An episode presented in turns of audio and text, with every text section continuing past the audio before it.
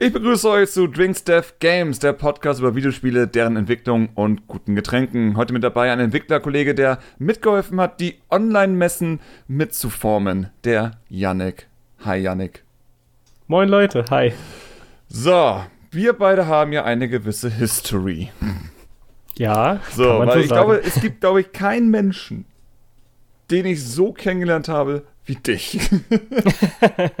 so, ein anderer ist aus wie in einem Forum, auf der Messe, über Discord oder irgendwie sowas. Aber noch nie hatte ich zuvor jemanden über das Steam Greenlight äh, System oder Programm jemanden kennengelernt. ja, das war sehr lustig, sage ich jetzt mal. Und du kann ja auch jetzt nicht mehr passieren. Ja, das kann jetzt nicht mehr passieren. Jetzt kann man keine Leute mehr deswegen kennenlernen. Aber ja, wir hatten ja damals beide unsere Spiele. Ich hatte damals die PC-Blobcat-Version in Steam Greenlight und du hattest damals euer Spiel Tiny Tanks aus Steam Greenlight.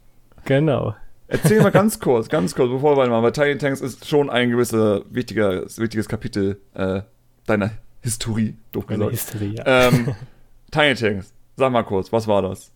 Ja, Tiny Tanks. Sagt ja der Name schon, Spiel mit kleinen Panzern. Man ist auf so einer kleinen Plattform hin und her gefahren, hat sich gegenseitig mit Spielzeugpanzern abgeballert und hat versucht, sich von der Map zu jagen. Hab das Ding mit einem Kollegen zusammen, mit dem lieben Lukas, ähm, in, boah, ich will nicht wissen, wie viele Jahren entwickelt. Es tut mir immer noch im Herzen weh, wenn ich sehe, wie lange wir irgendwie an diesem Spiel gesessen haben. Waren relativ zeitgleich äh, mit dir auf Steam Greenlight und haben uns deswegen auch kennengelernt. Yes. Es war auch so der erste Erfolgspunkt so von unserem Spiel, muss ich sagen, wo wir gemerkt haben, so, oh ja, das, das geht gut ab. Die Leute haben da irgendwie Bock drauf und haben das ähm, vor zwei Jahren im April in Early Access in, veröffentlicht und jetzt ist es irgendwie in den ewigen Jagdgründen mhm. leider Gottes im Early Access stecken geblieben. Weißt du was? Ja. Ich finde, äh, wir sollten darauf was trinken und deswegen frage ich dich, was hast du dir denn Schönes zubereitet? Was, was habe ich mir Schönes zubereitet? Ich habe mir zwei Sachen ähm, zubereitet, die so ein bisschen für, für mich und vielleicht, na, nicht unbedingt nur meine Region irgendwie sind, aber ähm, mit unserem Fußballverein trinken wir immer gerne Asbach Cola, deswegen habe ich mir einen Asbach Cola hier oh. hingestellt. Mhm. Und ich habe mir noch ein Bierchen hingestellt und zwar ein schöner, schönes Kirner Pilz. Das ist regionales Bier bei uns aus Rheinland-Pfalz. Also sehr regional gehalten alles. Sehr regional. Und was hast du Schönes ich, dabei? Ich, ich habe, ich habe äh, mein Suffgetränk von der Reeperbahn. So, ich habe ja letztens Captain Morgan mit Cola gehabt. Das ist so das Schöne, das hm? Freude, Freude, Freude. Aber manchmal, wenn du auf der Reeperbahn bist, dann wirst du bestimmt Suff erleben. Das heißt, ich habe mir heute Cola mit Jim Bean gegönnt. Ähm, oh. also Whisky letztendlich. Mhm. Und Cola und Whisky hat einfach diesen seltsamen, klebrigen, ekelhaften Clubgeschmack. Keine Ahnung. Oder die Bar und dann der hinterste sitzt davon. Das ist Cola-Whisky-Geschmack. Und manchmal ja, braucht man das. Manchmal braucht man so einen ekligen, aber doch angenehmen alkoholischen Geschmack. Es ist ganz seltsam. Aber ja, das ist das, worauf wir jetzt äh, trinken, damit wir auf, auf Tiny Tanks trinken. Ja. War ein schönes Projekt, aber ja, ewigen Jagdgründe ja. des Early Access. Leider traurig. Naja, dann würde ich sagen, Prost. Ja, cheers. Ach ja. Early Access ist deswegen ja auch irgendwo ein bisschen gefährlich, natürlich. Ja. Weil das Problem ist ja, glaube ich, auch, wenn du dann dieses Spiel entwickelst, du hast einfach schon Verkäufe und weißt, das Spiel ist aber noch nicht fertig und muss fertig gemacht werden. Aber wenn da, glaube ich, auch die Verkäufe einknicken, ist das ja schon, weiß ich nicht. Ja. So, da fragt man sich, warum mache ich das denn noch weiter, wenn es niemanden interessiert? Ja, ich glaube, es war sogar gar nicht mal so, so das, sondern, also, ja, es war halt am Ende nicht wirklich so 100% erfolgreich. Es war okayisch, mhm. aber irgendwie ist dann halt die komplette Energie äh, weggeflogen. Wir hatten halt einen riesen Pech, dass wir, also wir haben ein Online-Multiplayer-Spiel und wir haben dieses Lobby-System, was man quasi mit Steam aufbauen kann. Da hatten wir irgendeinen dicken Fehler drin und dann sind uns die Lobbys dauerhaft abgeraucht zum oh Release. Ja. Weil wir hatten ja relativ viele Releases, haben ja eigentlich so Social Media Technik und so waren wir ja richtig gut unterwegs. Hatten auch viele große Streamer, so die es gespielt haben. Aber dass halt die ersten zwei Tage die Lobbys nicht richtig funktioniert haben, hat halt direkt mm. diesen riesen Break irgendwie gegeben. Ja. Was dann schon schade war. Und dann sind wir irgendwie, haben wir so zwei Monate, drei Monate, haben wir weiter rumgekämpft, haben es versucht. Und irgendwann ist dann die Motivation flöten gegangen.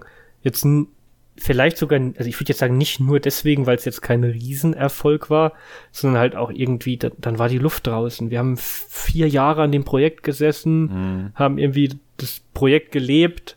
Also das, was Lukas und ich da irgendwie gemacht haben, ne, das darf man ja, ja, normalerweise. Und hört ja keiner zu, aber ja, wir haben ja, ja unter uns hier. wir haben ja zwei, wir haben ja zwei Jahre wirklich aufeinander gefühlt in einem Raum gelebt und haben das Ding irgendwie durchgeprügelt. War schon eine extrem geile Zeit.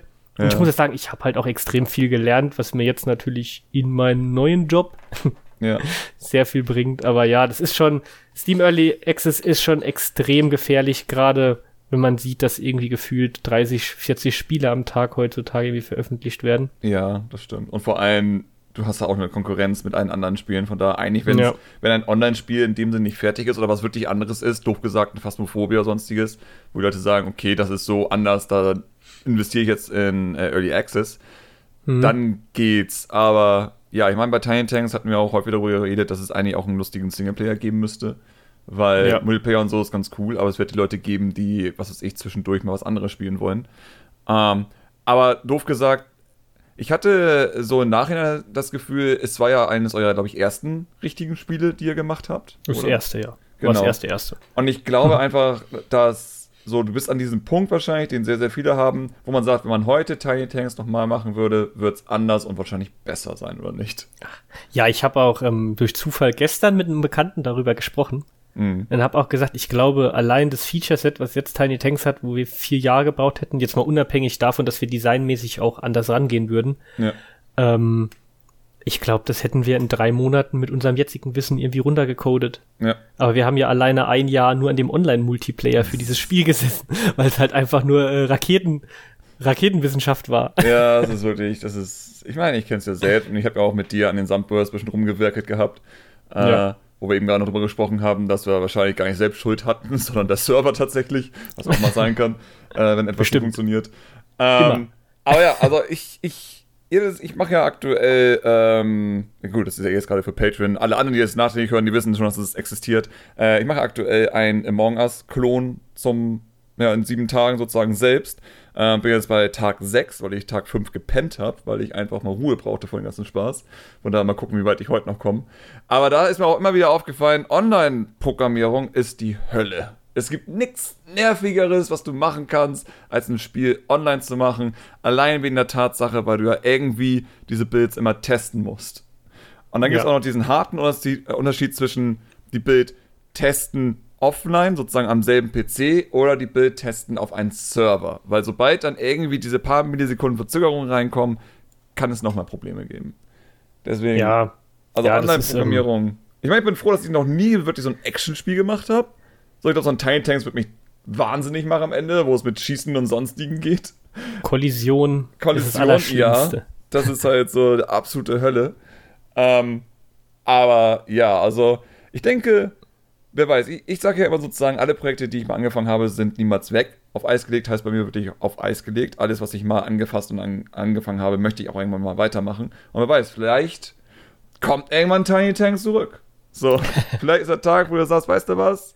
Jetzt nutzen wir ja. die HD-Render-Pipeline von Unity, machen das richtig. Und dann geht's Mit ab. richtigen Panzern. Mit, ri oh Gott, mit richtigen Panzern. Not so World tiny, tiny Tanks. tanks. World of Tiny Tanks.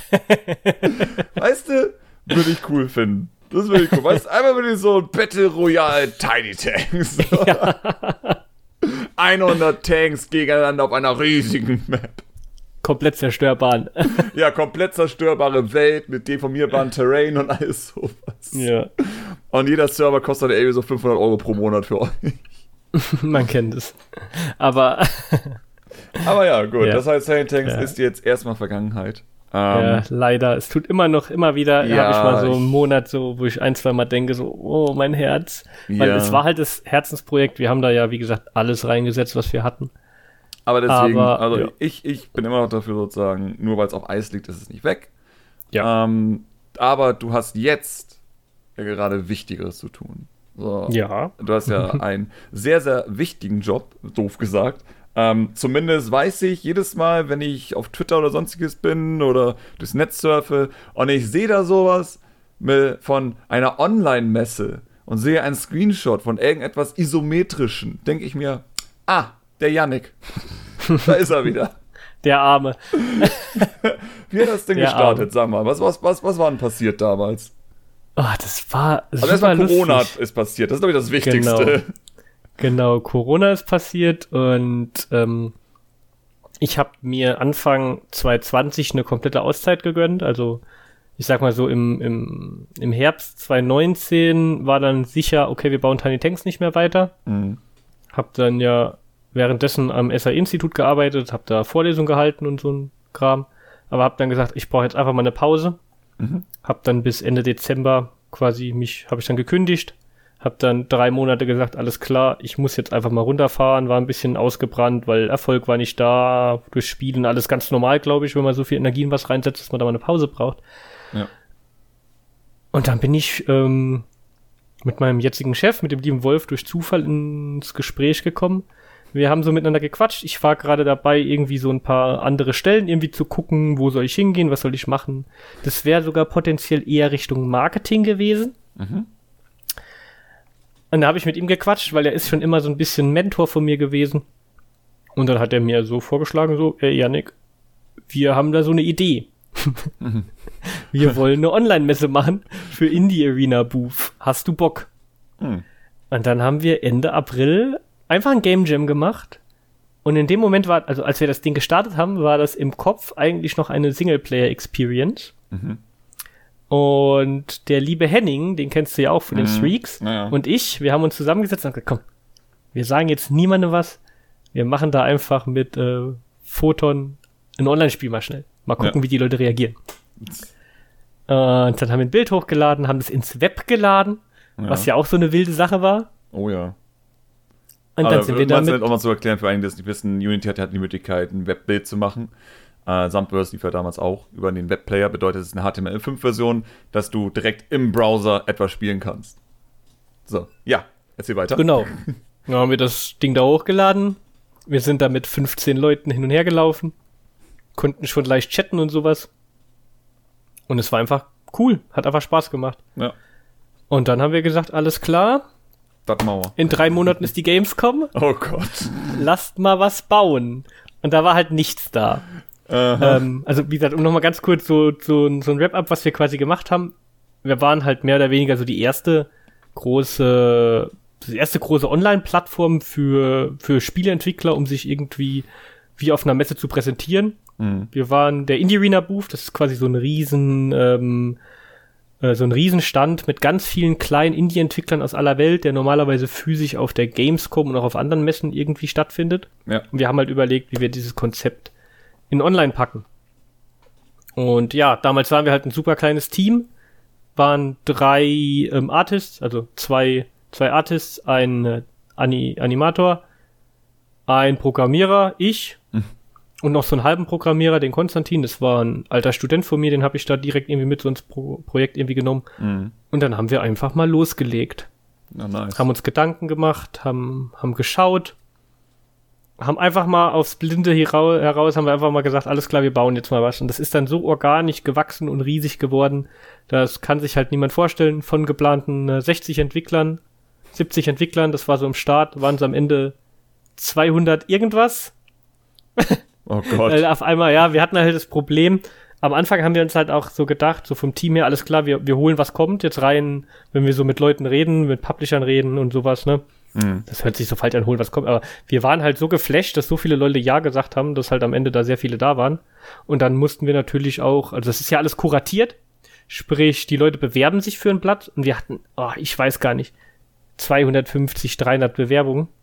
Und das war halt super schwer, dann da den Leuten abzusagen, weil das dann irgendwann eine, eine Qualitätsdichte war, da kann, da Ja. kann man sich gar nicht denken. Und wie gesagt, haben wir das Ding da irgendwie zusammengebaut. Dann bin ich noch auf die wunderschöne Idee gekommen, dass irgendwie ja jeder Entwickler seine eigene Welt bauen könnte und habe einen Level-Editor gebaut für die irgendwie Ich mein- in drei Wochen. Dank Tiny Tanks hast du ja immer da gute Erfahrungen gehabt. Ich weiß Ja, also den, ich den auch- Editor. Der war ja ziemlich Ja. gut, tatsächlich, von Tiny Tanks. Ja, ich, ich habe auch relativ viele Sachen davon rübergenommen sogar. du warst dein eigenes Stack Overflow, also. Ja, da habe ich halt immer so geguckt. Ja, das war halt, das war halt, ich sag mal, rein dann für den Aufwand her wahrscheinlich die dummste Entscheidung. Wir hatten kein Backend, wo die Leute was eintragen mussten. Ich musste alles händisch machen. Oh Gott. Aber ja, dann, ist, ist, ist die Basis von diesem Editor immer noch dieselbe Basis geblieben oder? der ist komplett rausgeflogen. Okay. Den Gut. haben wir komplett gekickt. Das Das heißt, war- es gibt das nicht mehr. Genau. Jetzt haben wir das alles sofort definiert und die Leute können im Backend so ihre Standinformationen eintragen, können Mhm. das aber auch dann zur Echtzeit im Spiel updaten, was halt ganz cool ist. Ja. Ja. Also wenn sie quasi merken, so, hm, das Bild sieht jetzt doch nicht so cool aus, dann kann man das sogar während der Messezeit einfach live updaten, was also halt bedeutet mega cool sozusagen, ist. ihr habt pre-made Stände sozusagen und dann kannst du aber Details ändern, wie Bild hier und Poster Links. da, genau, solche Okay, Sachen, okay. Social Media Ich Sachen mein- und so ist alles. Einerseits natürlich Ja. einfacher, um vor allem das für die Entwickler simpler zu machen, seinen Stand der dann zu bekommen. Mhm. Andererseits natürlich, wenn alles komplett custom-made ist, ist natürlich schon jeder Stand dann was Besonderes gewesen. Doof gesagt. Mhm. Ja, wir haben aber ganz viel Feedback von den Entwicklern bekommen, Mhm. dass es zu viel Aufwand war für einen Messeauftritt. Mhm. Weil die teilweise, um eine richtig geile Welt zu bauen, eine komplette Arbeitswoche da reingesteckt haben. Ja, klar. Ja, und das Problem ist vor allem natürlich, wenn du die Möglichkeit gibst, dass du das, doof gesagt, die Möglichkeit gibst, jemandem zu sagen, du darfst selbst bauen oder kannst hier die Premade-Sachen nutzen, wird Mhm. aber jetzt sich kein Arsch für die äh, Premade-Stände interessieren, Ja. weil sie sagen, ich gehe zu den geilen Ständen, die selbst gemacht sind. Genau, genau. Ja, Also wie gesagt, deswegen, das, da haben wir so ein bisschen an dem Prinzip, Prinzip halt umgebaut und es tut uns auch besser Ja. in allem. Also wir haben jetzt auch vorher war ein Spiel eine Halle, kann man sagen, wenn man das Mhm. so irgendwie sehen will. Und du hast dann quasi immer eine neue Halle geladen. Dadurch haben die Welten auch immer sehr leer ausgesehen, obwohl halt irgendwie 500 Leute oder so oder 400 Leute mal drauf waren. Mhm. Und jetzt haben wir halt, ähm, also wir hatten da hatten wir 220 Hallen auf 220 Spiele, sage ich jetzt einfach mal. Ich weiß die genaue Zahl nicht mehr, alles vergessen. und jetzt haben wir also Hamburg Games Conference, das war so eine Business-Konferenz, die wir jetzt vor zwei Wochen oder einer Woche, zwei Wochen gemacht haben. Und da hatten wir, ich glaube, 80, nee, 65 Aussteller auf sechs Welten. Mhm. Ja, das war alles sehr viel gefüllter und dadurch hat aber auch alles sehr viel voller gewirkt und es hat sich alles sehr viel besser angefühlt. Ja, nice. Ja, das ist ziemlich cool. ja, Ich meine, aber Ich habe ja auch meine eigenen Erfahrungen mit sowas mit dem Sandburst damals gemacht. Mhm. Und es ist schon irre, wenn du irgendwo so deine Online-Plattform hast und einfach 100 Leute da gleichzeitig durch die Gegend laufen. Äh, es, es ist super. es ist ähm, echt irre. Das Einzigste, wo, wo mir immer das Herz ein bisschen blutet, ist, wir sitzen zwei bis drei Monate an einem Projekt Mm, und es ist nach drei Tagen wieder zu Ende. ja. Das ist so ein bisschen so. Uh, Das ist eigentlich ah. wirklich schade, so, weil in der Theorie muss es ja nicht sein. So, Ja, du limitierst da ja theoretisch etwas, was du nur limitierst, weil früher es zu teuer war, Hallen so lange zu mieten und sowas. Also, ja. Ich, ich bin ja immer ein bisschen gegen dieses Prinzip von Sachen sterben lassen, vor allem wenn es digital ist. Wir haben dasselbe System aktuell äh, am 31. März mit der Mario 3D All-Star Collection, äh, Hm, die dann ja. ja. für immer verschwinden wird. Obwohl das Spiel Uff. digital für immer existieren könnte. Und rein in der Theorie. Vielleicht muss ich mich noch ganz schnell kaufen. Ups. Nein, lass es. Lass Nee, es einfach. mache ich auch nicht, mache ich auch nicht. Wer es jetzt noch nicht gekauft hat, ist, glaube ich, schlau genug zu wissen, du kannst das Spiel auch besser selbst emulieren. Also die Spiele, Ja. die es gibt. Ich habe ja für mein Ja. Technikvideo mal Galaxy einmal auf meinem PC emuliert. Mit einer echten Remote, weil ich habe hier so einen ähm, USB-Sensorbar, wo du halt Remotes anschließen kannst. Und das ist einfach so die beste Erfahrung, die du einfach haben kannst. Im Sinne von, du hast dann nicht diese ekelhafte Switch-Steuerung, sondern das ist die richtige Remote-Steuerung. Ja, Und ja. hast einfach deine 4K-Auflösung oder so. Ich glaube, ich habe auf 4K rendern lassen auf meinen ja, Monitor. nice. ja, das geht ja so- easy. Ja, genau, das ist einfach, es ist so gestochen scharf und es ist so flüssig und so schön. Ich wollte gerade sagen, 60 FPS, ach nein, ich nehme 120. Das ist natürlich immer schwer bei Konsolenspielen. Ja. Äh, aber Ja, ich geht glaub, ja es, nicht Aber mehr. dennoch, also es gibt da auf jeden Fall für fast jedes Spiel gibt es heutzutage einen 60 FPS Patch, dass du irgendwie Ja. kannst. Mario Sunshine hat ja sogar eine Open World Mod, dass du sozusagen äh, von einer Oha. Welt in die andere Welt kommen kannst, wenn du an die Levelgrenzen dich bewegst und all sowas, weil du siehst ja alle anderen Level. Ähm, Cool. das ist eigentlich ziemlich cool. Also es, es gibt halt schon echt viele coole Mods und deswegen ist es einfach noch schlimmer, was Nintendo abgeliefert hat am Ende des Tages. Ja, das, das ist halt eh so eine Geldmaschinerie. Also ich, ich will mich da jetzt ja nicht zu weit aus dem Fenster lehnen, aber ich finde so dieses ganze, also wenn, wenn ich so sehe, was für Titel auf der Switch jetzt alles rauskommen, Mhm. so gefühlt ist es doch mindestens irgendwie Drittel bis die Hälfte an irgendwelchen Remakes, Remasters von irgendwelchen alten Spielen. Ja, vor allem, du hast dann auch diese Ports natürlich von PS4 und Xbox One, hm. wo man sich immer sagt, eigentlich sollten diese Spiele nicht auf dieser Plattform erscheinen und alle beschweren sich darüber, dass sie schlecht laufen und wollen eine neue Switch haben, also nochmal 400 Euro auf den Tisch legen, ja. in der Hoffnung, dass dann Witcher 3 besser läuft. Aber wir alle wissen, ein Zwischenschritt wird Witcher 3 nicht auf einmal zur Xbox One-Version machen, sondern eher so ein Zwischending. So, ja. du hast die Switch-Version, aber jetzt läuft sie flüssig. Oder so doof gesagt. Es ist immer noch hässlich wie die Nacht. Ähm, ja. Das ist so das Problem. Aber die Ports, die ja meistens von 360 und PS3 kommen, die sind ja eigentlich größtenteils okay, tatsächlich. Ja, das ist halt aber auch ne, die Technik davor. Was halt, Eben, halt, ne, das, das so, ist es halt, aber das. Wartet auf die Switch 2 und dann kriegt ihr euer Witcher, dann kriegt ihr euer Doom und sowas.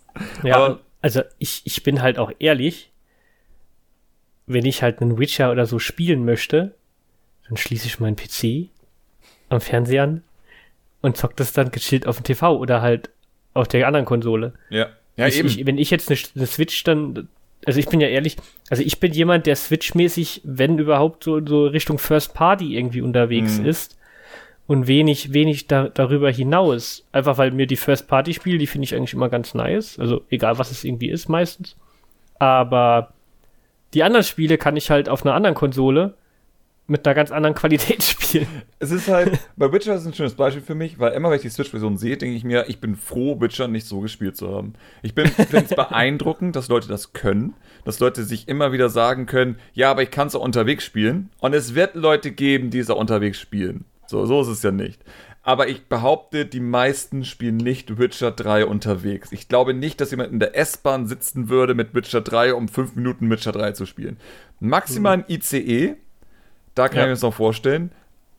Aber auch das ist halt nicht, ich glaube nicht, dass das so extrem häufig sein wird. Bedeutet, am Ende hockst du immer noch mit Witcher und willst es an deinen Heimfernseher spielen, schießt es an deinen Dock an und hast einfach diesen Matschhaufen, der einfach Witcher drauf auf der Switch ist. Und mir denke, es ist nicht so, wie die Entwickler sich das vorgestellt haben, das Spiel. Deswegen werden die Ports ja auch meistens gar nicht von den Entwicklern gemacht, aber ich glaube, die würden auch das Herz bluten, wenn sie das machen müssten.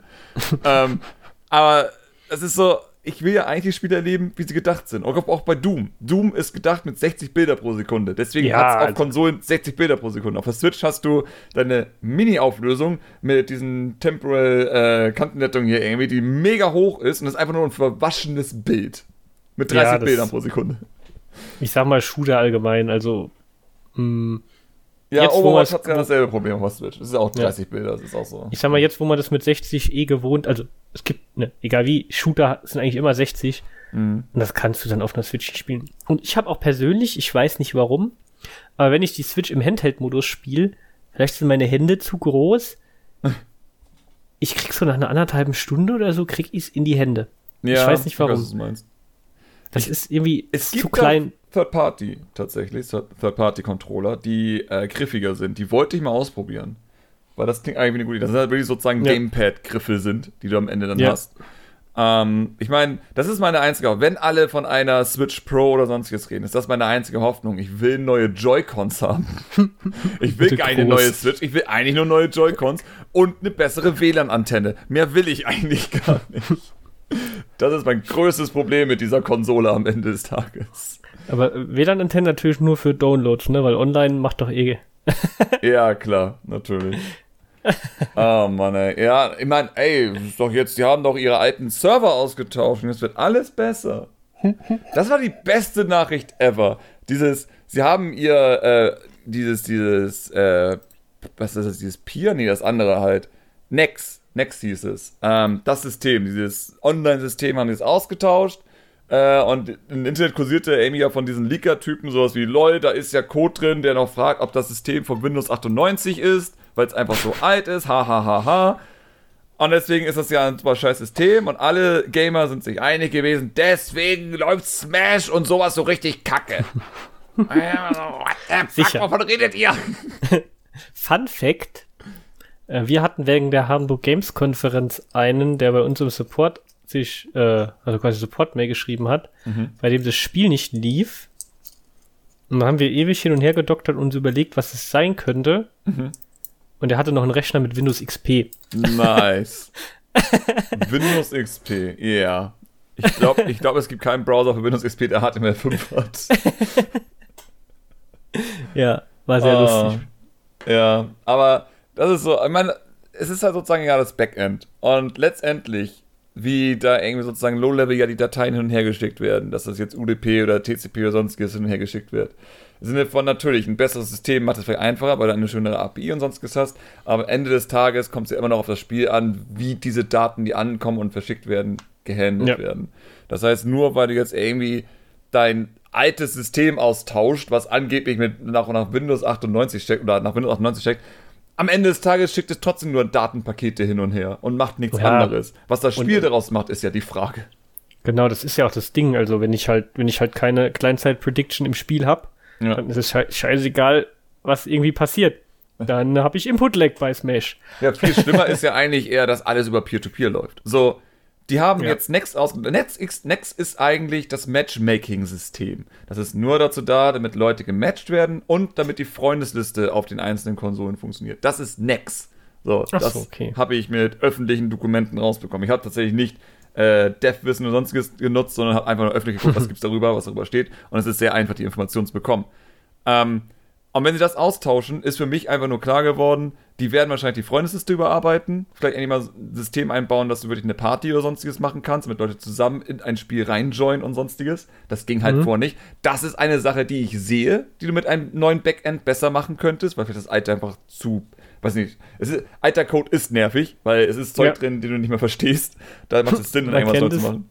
Ähm, aber Ende des Tages, doof gesagt, wenn du einen Smash hast und da ist dann irgendwie kein Server oder sonstiges zwischen, wobei bei Smash würde ich nicht mehr wirklich den Server haben wollen, weil das macht ja nochmal mehr Input-Lag rein.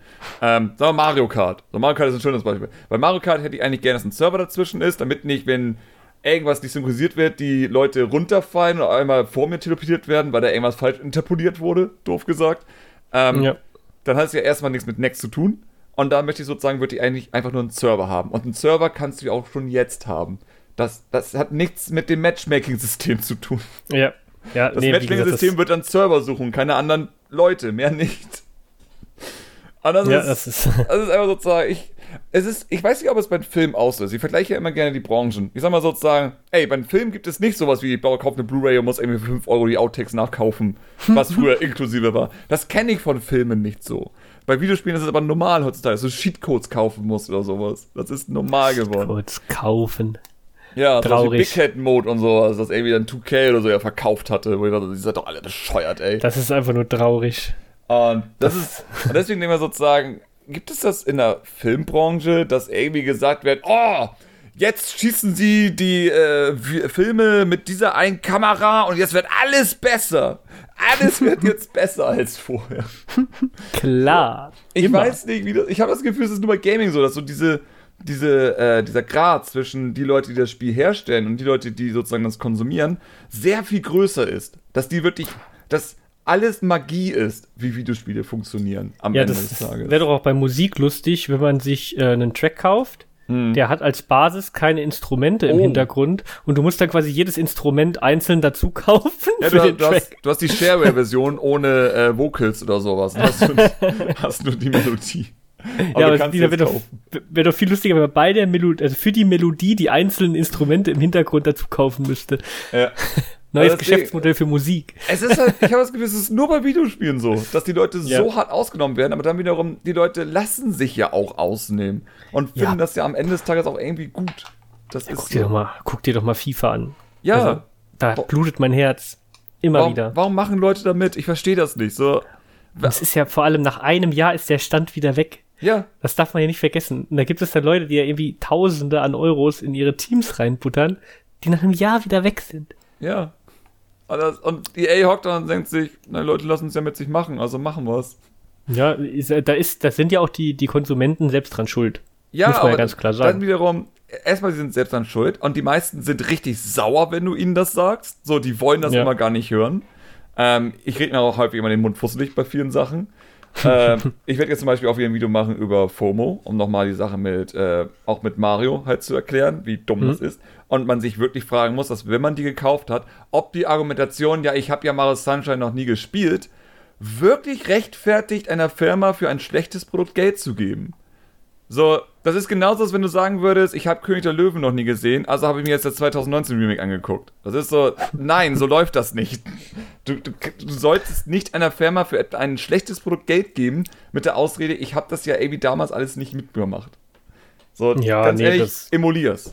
Ich, ich bin an dem Punkt, wo ich sage, es ist nicht mal mehr Clown. Kauf dir mal Galaxy auf den Gamecube, auf Ebay, wenn du dein Gewissen bereinigen willst und dann emulier's. Weil ja. niemand hat Schaden davon. Niemand hat Schaden davon. Ja, und die machen ja eh mehr wie genug Geld mit diesen Dingern. Also. Eben. Sorry, und das Einzige, was man sozusagen machen würde, ist, wenn man sozusagen, ich sag mal ganz doof, klaut, würde man eigentlich nur ein Zeichen zu Nintendo sagen, dass dieses Produkt nicht gut genug ist. Ihr müsst besser sein als das. Ihr müsst ja. nichts. Die Collection ist für mich 20 Euro wert in dem Zustand, ja, wie sie einfach wär, ist. Wäre ja, mal, wär ja mal interessant, auch zu wissen, wie erfolgreich die Collection jetzt am Ende war. Ne? Dass es man ist, quasi so sieht, so. Hm, ja, die Zahlen werden nur enttäuschend für uns sein. das, das ja, weiß ich. Höchstwahrscheinlich. Es ist halt, ich meine, das Problem, was wir mit der Switch ja gerade haben, ist, dass es so wenig neue Spiele gibt, dass die Leute alles kaufen. Also du, das alles. Wollte ich, das, das wollte ich gerade mal fragen. Was ist denn das letzte First-Party-Spiel, was auf der Switch jetzt veröffentlicht wurde? Die 3D All-Star Collection. Ja, ja, aber davor. äh, Hyper Warriors so. 2. Und davor war das Paper war auch Mario. so das war auch so lala, oder? Dieses. Ich fand's lala. Einige fanden es richtig gut, aber dann wiederum, ich vertraue Leuten heutzutage nicht mehr. Weil Leute, es gibt auch Leute, die fanden äh, Animal Crossing New Horizons richtig gut. Und wir dachten, entweder habt ihr New Leaf nie gespielt oder euer Standard ist sehr stark gesunken seitdem. Aber. Na gut, man muss aber auch sagen, das Spiel konnte kein besseres Release-Datum haben. Ja, natürlich, aber es ist dennoch ein schlechtes Produkt am Ende des Tages. Also ich kann es leider nicht bewerten, weil ich habe es nicht gespielt. Ich konnte der ja nicht mal die Pandemie, Pandemie überspielen, weil ich nach drei Wochen nicht mehr konnte. Zeit vorspulen, oder? Mache ich nicht. Deswegen, Animal Crossing New Leaf war so voll mit Content und so voll mit coolen Sachen, dass ich mir dachte, ich will jeden Tag miterleben. New Horizons mhm. ist einfach nur, ja gut, die erste Woche ist eh nur Tutorial. Am jeden Tag kommt irgendwie was Neues hinzu. Ich kann jetzt gerade nichts machen. Ich kann nicht mal den Flughafen machen, damit Leute vorbeikommen am ersten ja, Tag. Das, das finde ich ja auch, das, also diese Entscheidung fand ich auch komplett seltsam, dass das so richtig langsam ja. gestartet ist. So richtig, richtig. Ja, wovor hatten die Angst am Ende? So, außer, ich meine, die haben Leute dazu wirklich getrieben, Zeitreisen zu betreiben, weil die Leute einfach keinen Bock drauf hatten, so ewig auf alles zu warten. Ja, ja vor allem, es ist ja auch, mega ernüchternd, wenn man, wenn man irgendwie sich auf ein Spiel richtig freut und dann bist du halt nach zwei Stunden oder drei Stunden am ersten Tag durch. Ja. Und willst aber noch, aber kannst nicht. das ist halt, also Animal Crossing New Horizons halt wirklich, ich, ich, ich hatte eigentlich immer noch mal Bock, so ein Monatsprojekt zu machen, New Horizons neu starten, New Leaf neu starten und einfach mal vergleichen. Wie sind die ersten Tage? Was ist der Unterschied zu den Spielen? Weil es ist immer super anstrengend, den Leuten zu erklären, ja, New Leaf war auf jeden Fall sehr viel besser. Und, aber Leute vergessen anscheinend auch sehr schnell. So, die spielen ja, New Horizons und denken sich, ja gut, nach meiner Zeitreise habe ich am dritten Tag endlich mal die äh, Terrain-Forming-Tools und sonstiges gehabt. Ähm, da, da, dann wird's witzig. Wo ich immer sage, Animal Crossing war für mich niemals das Dekorieren. Animal Crossing war für mich immer die Interaktion mit meinen virtuellen Nachbarn. Das mhm. heißt, New Horizons trifft gar nicht meinen Nerv, weil ich gar nicht so geil bin auf Dekorieren. Ich ja, aber eigentlich müsste das wirklich mal aufnehmen, dass du quasi immer zwei Stunden äh, New Leaf, zwei Stunden New Horizons ja. spielst und es dann aber einfach links und rechts nebeneinander so im Zeitraffer ablaufen lässt ja, das wäre also meine Idee eigentlich. Das ist so ein Video mit einem Splitscreen, hast links Animal Crossing New Leaf, rechts hast du Animal Crossing New Horizons und einfach mal so immer erzählen, ja, in New Horizons ist das heute passiert, in New Leaf ist heute das passiert und sonstiges. Und ich wette mit dir, in New Leaf würden mehr verschiedene random Events passieren und das Spiel würde sehr viel schneller an Fahrt annehmen. Sehr viel schneller. Ja. Gut, aber wie gesagt, das war auch eine Sache, die mich halt ähm, jetzt von dem neuen halt einfach auch ähm, abgestreckt hat, wo ich mir gedacht habe, so, ich habe keinen Bock auf so ein richtig lahmarschiges Spiel, ne? Ja, vor allem wurde einfach das Endgame richtig schnell erreicht. Und das ist das Traurige. Animal Crossing sollte ja nicht mal ein Endgame haben, aber ey, wie hat es gefühlt ein Endgame? Weil ich. du halt irgendwann nichts mehr machen kannst, außer deine Insel nochmal komplett neu umzuformen. Ja. Du kannst einfach nichts machen in dem Spiel. Und das ist so traurig, weil Animal Crossing war ja früher eben das. Ich hatte äh, den DS-Teil hatte ich ja damals wirklich religiös jeden Tag gespielt. den habe ich auch Mal geliebt. Das war sogar der erste Teil, den ich gespielt Ist das überhaupt der erste Teil? Ich weiß gar nicht, wann. Nee, nee auf dem N64 war der erste, beziehungsweise auf dem Gamecube. Ah, ähm, ah, die habe ich damals auf ja. Englisch gespielt und der, der erste Teil war der erste, den ich auf Deutsch gespielt habe. Äh, mm. Und der war, also da gab es halt wirklich auch Sachen zu tun dafür, dass es halt wirklich DS war. Und New ja. Leaf war ja theoretisch DS, nur größer, schöner, besser. So, ja, neuer Artstyle und alles. Ja, ich habe auch das, den DS-Teil, den habe ich auch richtig viel gespielt, das weiß ich auch noch. Ja. Das und war der erste, den ich da hatte. Das hat mir richtig Spaß gemacht, das weiß ich noch. Ich finde eben auch so komplett irritierend, zum Beispiel, dass sie den Weizen-Look weiterhin so stark nutzen. Und ich denke so, warum habt ihr. der Look war ja damals auf dem DS genutzt worden, ähm, um den Dual-Screen zu highlighten, ja. doof gesagt, damit du halt oben den Himmel haben kannst. Und es war natürlich auch eine nette Idee, damit du äh, Culling betreiben kannst, dass Objekte in der Distanz weg sind, weil sie einfach hinter der Weize verschwinden. Super ja. clever, um es hier anzumerken. Äh, und sie haben dadurch eine Arzt da gemacht. Dann kam die Wii-Version, das war ja die DS-Version, geportet auf die Wii mit ein bisschen mhm. anderen Features. Ähm, da hatten sie auch den Weizenlook. Und ich dachte, weißt du was? Okay. 3DS hatte wieder Weize. Obwohl das Spiel auf den oberen Bildschirm, glaube ich, dieses Mal ablief. Glaube ich. Ich glaube, sie haben es geswitcht, weil genau, weil du da 3D nutzen sollst. Und deswegen war das auf dem oberen Bildschirm. Ähm, und wenn du da dein Menü haben wolltest, wie war das genau? Nee, Amy war es. Auf jeden Fall auf dem oberen Bildschirm, weil du sollst ja das 3D nutzen. So. Das heißt, die Weize hat da schon weniger Sinn gemacht, eigentlich. Weil du nicht kein, keinen Sternenhimmel mehr hattest. Aber du kannst auch wirklich Joy-Cons nach oben drücken, damit du den Himmel siehst. Doof gesagt. Ja, okay. Und dann ja, kam ja. ewig nichts. weil die Wii U hart gefloppt ist und keiner Bock hatte auf Wii U. Minimal, minimal. und dann kam die Horizons, was wieder die Weize nutzt. Obwohl es langsam echt Zeit, wo ich sagen würde, es wäre so geil, wenn ich meine Kamera frei drehen könnte. Du kannst in, in deiner Wohnung kannst du die Kamera frei drehen und es ist super. Ich liebe es. Und ich meine, das PBR-Rendering, ja. was sie nutzen, ist ja richtig hübsch in der Wohnung. Also. Ja, vielleicht äh, ist es halt einfach, weil das so was Ikonisches ist, was die nicht, nicht, nicht weghaben wollen. Weißt du, was ich meine? Dass dieses ja, Walzen-Ding sowas glaube, ist, was, was, was die Entwickler mh. sagen, so, das, das, das, das ist unser Spiel, ne, so. Ja, ja. Von. Ich glaube aber, das ist so ein typischer Fall von, wo Entwickler Angst haben um etwas, was den Spielern mehr egal ist, als sie realisieren. So. Ja. Das ist ja häufig so, dass, ich meine, das hatte, ich hatte äh, heute ein lustiges Video gesehen über Film-Sequels. So, dass häufig Sequels ja wirklich einfach schlechter sind als die Originale. Ähm, mit Ausnahmen, logischerweise. Aber es kommt einfach meistens daher, weil entweder sind, ist es ein neues Team und das begreift nicht, was, das, was den Originalfilm gut gemacht hat. Oder noch viel schlimmer, es sind dieselben Leute, aber auch die begreifen nicht, was die Fans eigentlich geil fanden an den Betriebsblind. Betriebsblind. Ja. Die genau. sehen halt nicht, was eigentlich, ja. Und äh, ich glaube, bei Animal Crossing ist es eigentlich genau das. Die Leute, die dann Animal Crossing gemacht haben, von New Leaf sozusagen zu New Horizons, wussten gar nicht, was die Leute an New Leaf wirklich geil fanden. Und da ist ja auch, das Problem ist bei der Sache, dass da ja auch eine riesen Zeitspanne irgendwie dazwischen ja. war. Wie, wie, wie, wann ist New Leaves rausgekommen? Oh Gott. Ich glaube aber auf jeden Fall, dass es eine komplette neue Generation an Menschen schon ist. ich meine, klar, wenn ich New Horizons zum allerersten Mal mein Spiel spiele und noch nie vor ein Animal Crossing gespielt habe, ich glaube, dann ist das spannender. Ich glaube, dann ist es tatsächlich ein Spiel, was okay ist, aber. Es ist 2012 erschienen. Ja. Sprich, die, die Entwickler haben ja dann, äh, die Entwickler haben dann ja irgendwie drei Jahre davor mindestens irgendwie angefangen, vielleicht vier, also es ist irgendwie 2008 bis 2010 irgendwann, haben die angefangen an dem Ding zu entwickeln. Ich behaupte, die haben Jahre zwei Jahre für Animal Crossing gebraucht. Ich behaupte, ja? sie haben genauso lange gebraucht, wie sie es angekündigt haben, dass das Spiel erscheinen wird. Als sie Isabelle, glaube ich, für Smash angekündigt hatten.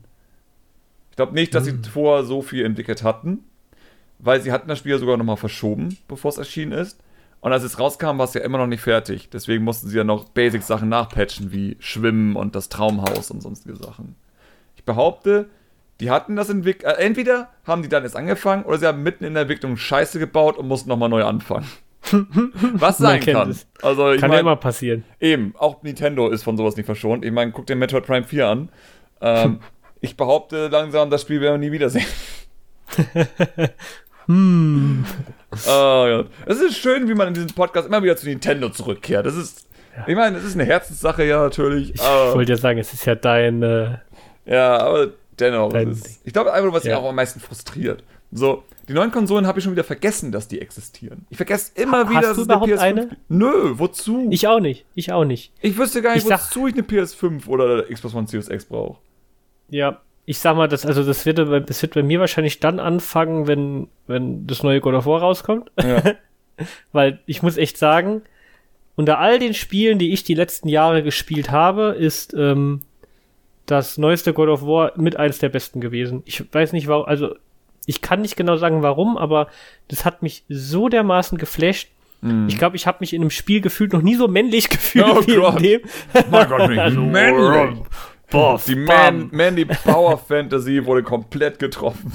Volltreffer. Nee, aber deswegen freue ich mich extremst auf den Titel. Ja, ich meine, die Leute dahinter sind ja auch echt Profis. Also. Ja, und, und also wie gesagt, das muss man ja wirklich sagen, die haben mit, mit, mit dem neuesten God of War haben sie halt auch abgeliefert. Also ja. Ich weiß, hast du es gespielt? Nee, ich habe nicht gespielt. Also ich oh. hatte, ich habe keine PlayStation-Spiele oder Xbox-Spiele mehr gespielt, weil ich habe die Base-Versionen.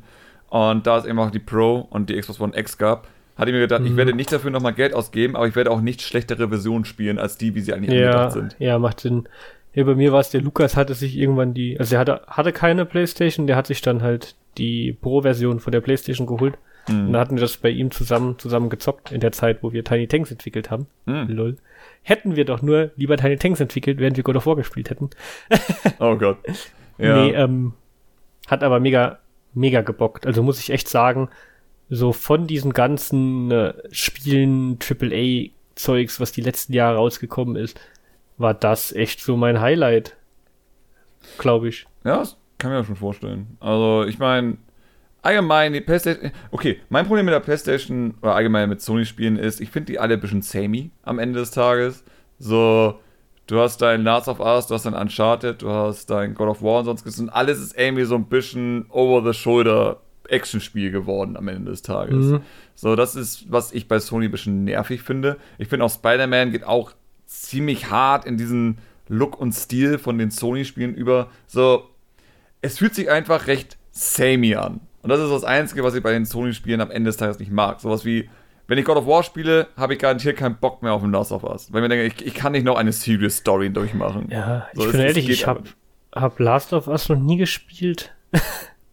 ja. Shame on me. ich meine, das einzige Mal bei, bei Last of Us 2 immer dachte, sieht schon hübsch aus, aber es interessiert mich einfach so null. Ja, muss schon sagen, das war schon, also visuell war das schon echt äh, eine Granate für die, für die ja. letzte Generation. Das stimmt schon. Deswegen, aber ich meine, klar. Da denke ich. Das ist, das ist halt wirklich der Unterschied zwischen Leuten, die wirklich noch optimieren ihre Spiele oder Leute, die einfach sagen, pff, läuft doch. Ist okay. Ja. Ich meine, ich bin ja eh der größte Kritiker an solchen Filmen. der irgendwie sagt so, es kann nicht. Ich meine, ich habe halt immer tierische Angst davor, dass wir irgendwann an den Zeitpunkt kommen, wo die Konsolen so kräftig sind, dass Entwickler wirklich aufhören, sich Mühe zu geben. So dass.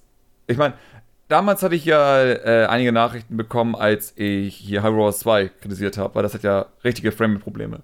Und meine äh, Vermutung ist ja, dass der Overdraw Probleme macht, dass eben zu viele Transparenzobjekte übereinander liegen und deswegen die Fillrate halt zu hoch wird und dadurch das Spiel anfängt zu ruckeln.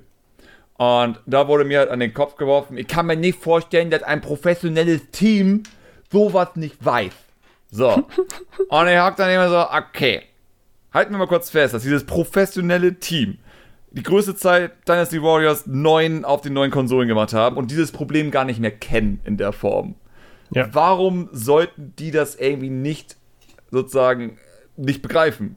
Weil, weil ich weiß, es ist für viele unbegreifbar, aber viele, die professionell sind, wissen dennoch nicht alles. So, die müssen das wissen, was sie jetzt akut machen, aber sie müssen nicht wissen, wie sie auf einer alten Mobile-Hardware sozusagen Spiele gut zum Laufen bekommen. Das ist normalerweise ja. nicht ihr Aufgabengebiet.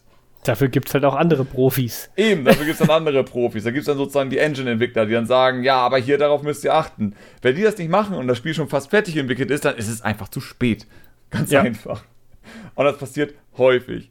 Und wenn du halt nicht solche Leute hast wie bei Nintendo, wo einfach sozusagen Hardware- und Software-Leute eng miteinander zusammenarbeiten, dann hast du einfach den Fall, dass in Hyrule Warriors 2 ruckelt, weil die Leute einfach, die das entwickelt haben, das nicht wussten. Und deswegen kann es ankommen, dass ein Pimp wie ich ankommt, das aber weiß, weil er einfach das selbst einmal rausgefunden hat und weiß, wie wichtig das ist.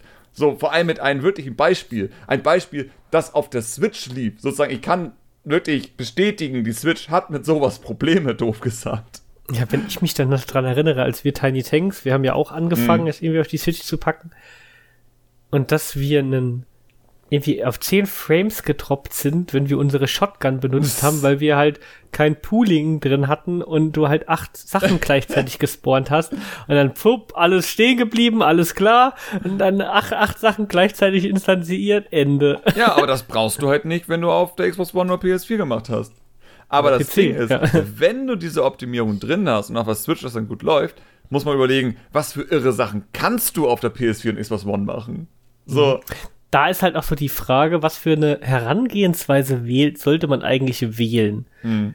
Ich sag mal, rein, rein so vom Ding her wäre ja wahrscheinlich das Beste, man macht die niedrigste, also die schlechteste Hardware und geht dann nach oben. Ja. Aber die Frage ist dann, ob dann die, die höheren trotzdem irgendwie so ein bisschen schlechter wegkommen, also die besseren. Mhm weil man dann dadurch vielleicht Sachen nicht mehr einbaut, die halt auf der Schwächere, weil sie auf der Schwächere nicht gelaufen wären. Weißt du, was ich meine? Ja, ich weiß, was du meinst. Aber dann wiederum ist halt die große Frage. Also erstmal grundsätzlich ähm, habe ich von meinen äh, Grafikkollegen den Warby ja damals mhm. schon, ich glaube, das war zu Wii-Zeiten, hat er immer wieder gepredigt, du musst immer für die schwächste Hardware entwickeln, mhm. du kannst immer nach oben skalieren. Und ja. das in der Hinsicht stimmt auch doof gesagt, weil doof gesagt, wenn ich ein Blobcat für die Xbox One oder für die Switch optimiert habe, dann wird es auf der Xbox One halt erstmal ohne Probleme laufen, logisch. Ich könnte ja. sozusagen alle Effekte auf hochschalten in Unity. Aber noch viel wichtiger, das Spiel würde komplett ohne Probleme auf der Xbox One X mit 4K und stabilen 60 Bildern laufen. So, mhm. das wäre einfach den Vorteil, den du dann schon mal hast. Das Spiel ja, würde vielleicht dann nicht so geil aussehen wie ein 30 FPS Xbox One Spiel, aber für die Zukunft wäre es gewappnet, damit du halt noch höher gehen kannst. Und das empfinde ich eigentlich als wichtiger, weil, wenn du es, äh, doof gesagt, wenn du ein Mario Kart 8 hast für die Switch und du hättest jetzt die Power der Xbox Series X, kannst du es garantiert, genau wie das Spiel jetzt ist, auf 4K machen. Auf einer Xbox ja. Series X. Und das ist so ein, äh, nicht Series X, die Xbox One X, sorry. Das heißt, ja, nur der Zwischenschritt. Ja, ja. So, im Sinne von, du kannst selbst bei dieser schwächeren Konsole dieses Spiel, was unfassbar hübsch ist, in 4K rendern aber auch nur, weil es vor so unfassbar halt äh, poliert wurde für die Switch. Das ja. Ding ist aber, viele wissen nicht, wie sie ein Spiel hinbekommen, dass es hübsch ist auf der Switch. Das ist ja eigentlich eher das Problem. Ist halt auch nicht einfach. Es ist also, nicht einfach. Ich will auch mal behaupten, sagen. dass die aktuellen Engines, die du so bekommen kannst, auch nicht für sowas gemacht sind eigentlich. Mm -mm. so, in Unity sozusagen ein Spiel zu bekommen, was Switch richtig gut aussieht, mit 1064 Bildern, ist schwer. Aber es kommt nicht daher, weil die Engine langsam ist oder sonstiges, es sind die Features, die am Ende des Tages fehlen. So, ja. Mario Kart 8 zum Beispiel lebt heftig von Lightmapping. Aber wenn ich drüber nachdenke, ist die Frage, was für eine Methode nutzen die da eigentlich für Lightmapping zum Beispiel? Weil es wirkt so, als wenn alle Objekte, die statisch sind, halt wirklich ähm, statische Schatten auch haben, die nicht bewegt werden können. Sprich, du könntest nie im Leben eine dynamische Lichtquelle dahin machen, weil die, die Schatten können sich nicht verändern. Aber die äh, Figuren empfangen diesen Schatten. Bedeutet, es ist fast eher, als wenn der Schatten eine Art Projektor ist. Und hm. sowas hast du bald, erst bald in Unity, aber nur mit der HD-Render-Pipeline und die funktioniert nicht auf der Switch.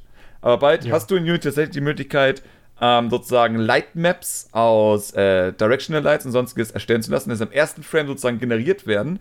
Und dann kannst du noch zusätzlich Objekte markieren als dynamisch, damit die dann zusätzlich einen dynamischen Schatten generieren, aber trotzdem diesen vordefinierten statischen Schatten empfangen. Das ist so ein Feature, das hat Unity jetzt nicht. Das wird es auch nicht mehr bekommen für die Switch-Version. Und deswegen ist es unmöglich eigentlich, ein Spiel wie Mario Kart 8 in der Optik mit Unity auf der Switch zu machen. Wegen Features. Ja. Nicht, weil die Engine zu langsam ist. Na gut, das ist ja was ganz Normales, weil das Problem ist ja bei der Sache halt, dass äh, die von Nintendo natürlich ihre Engine perfekt auf, auf dieses eine, mhm. diese eine Zielplattform optimieren. Eben. Und, und vor allem natürlich dieses Feature ist ja auch nicht komplett. Also doof gesagt, du kannst dieses Feature mit den statischen Schatten, das unseren Light erstellt wird, kannst du ja in Basic Unity rein programmieren. In der Theorie. Aber sie machen es nicht, weil sie sich auf die neuen Render-Pipelines konzentrieren. Ja, genau. Und dabei ist halt einfach eine, eine, viel breitere, weil die halt eine, eine viel breitere äh, Anzahl an, an Zielplattformen einfach abdecken und Switch wahrscheinlich nur ein ganz, ganz, ganz kleiner Teil davon ist. Ja.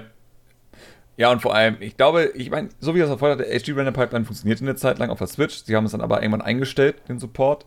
Und auch so, dass du es halt nicht mehr machen kannst. Ähm, mhm. Weil ich glaube einfach, es hat wahrscheinlich zu viele Probleme gegeben am Ende des Tages und sie sagten sich, ist es nicht wert.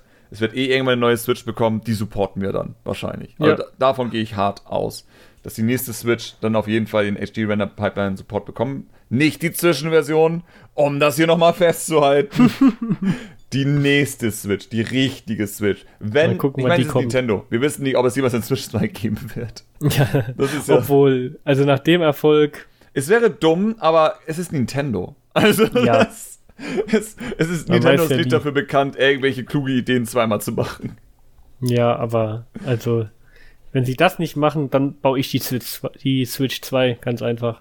Ich, es, ich meine, es gab ja viele Android-Konsolen, glaube ich, die das ja nachgemacht haben. Die mhm. so dieses Prinzip genutzt haben und dann gab es ja auch wieder Patentstreits, auch gegen Nintendo, weil irgendeine Firma irgendwie was ähnliches mit der Android-Konsole zuvor gemacht hatte und so. Ist ja immer das Gleiche, aber lächerlich. Immer, aber ich meine, es ist auch vor allem furchtbar, weil Nintendo ist am meisten in den Nachrichten wegen sowas, weil Nintendo auch die einzige Firma ist, die wirklich Sachen probiert.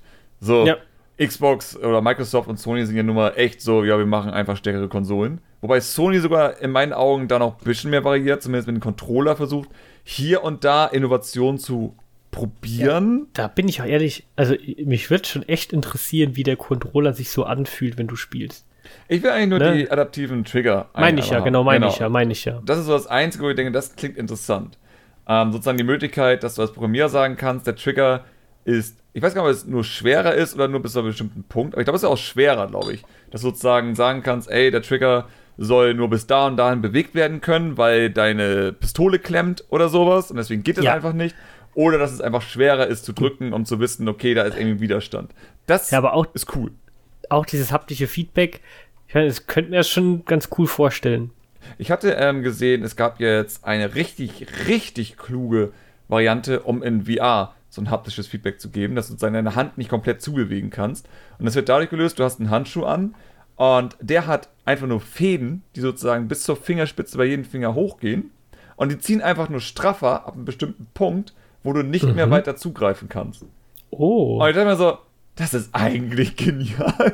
Mega clever und eigentlich das gar nicht so aufwendig, ne? Nee, es ist wow. super günstig und richtig clever. Also, what the fuck? Ich meine, klar, du hast da nicht sowas wie, dass du die Seiten von Objekten oder sonst nicht spüren kannst. Aber fürs reine Zugreifen kannst du wirklich sozusagen, wenn du einen Ball in der Hand hast, kannst du wirklich sagen, okay, du kannst jetzt nicht weiter zugreifen, weil hier ist jetzt die Oberfläche des Balls zum Beispiel.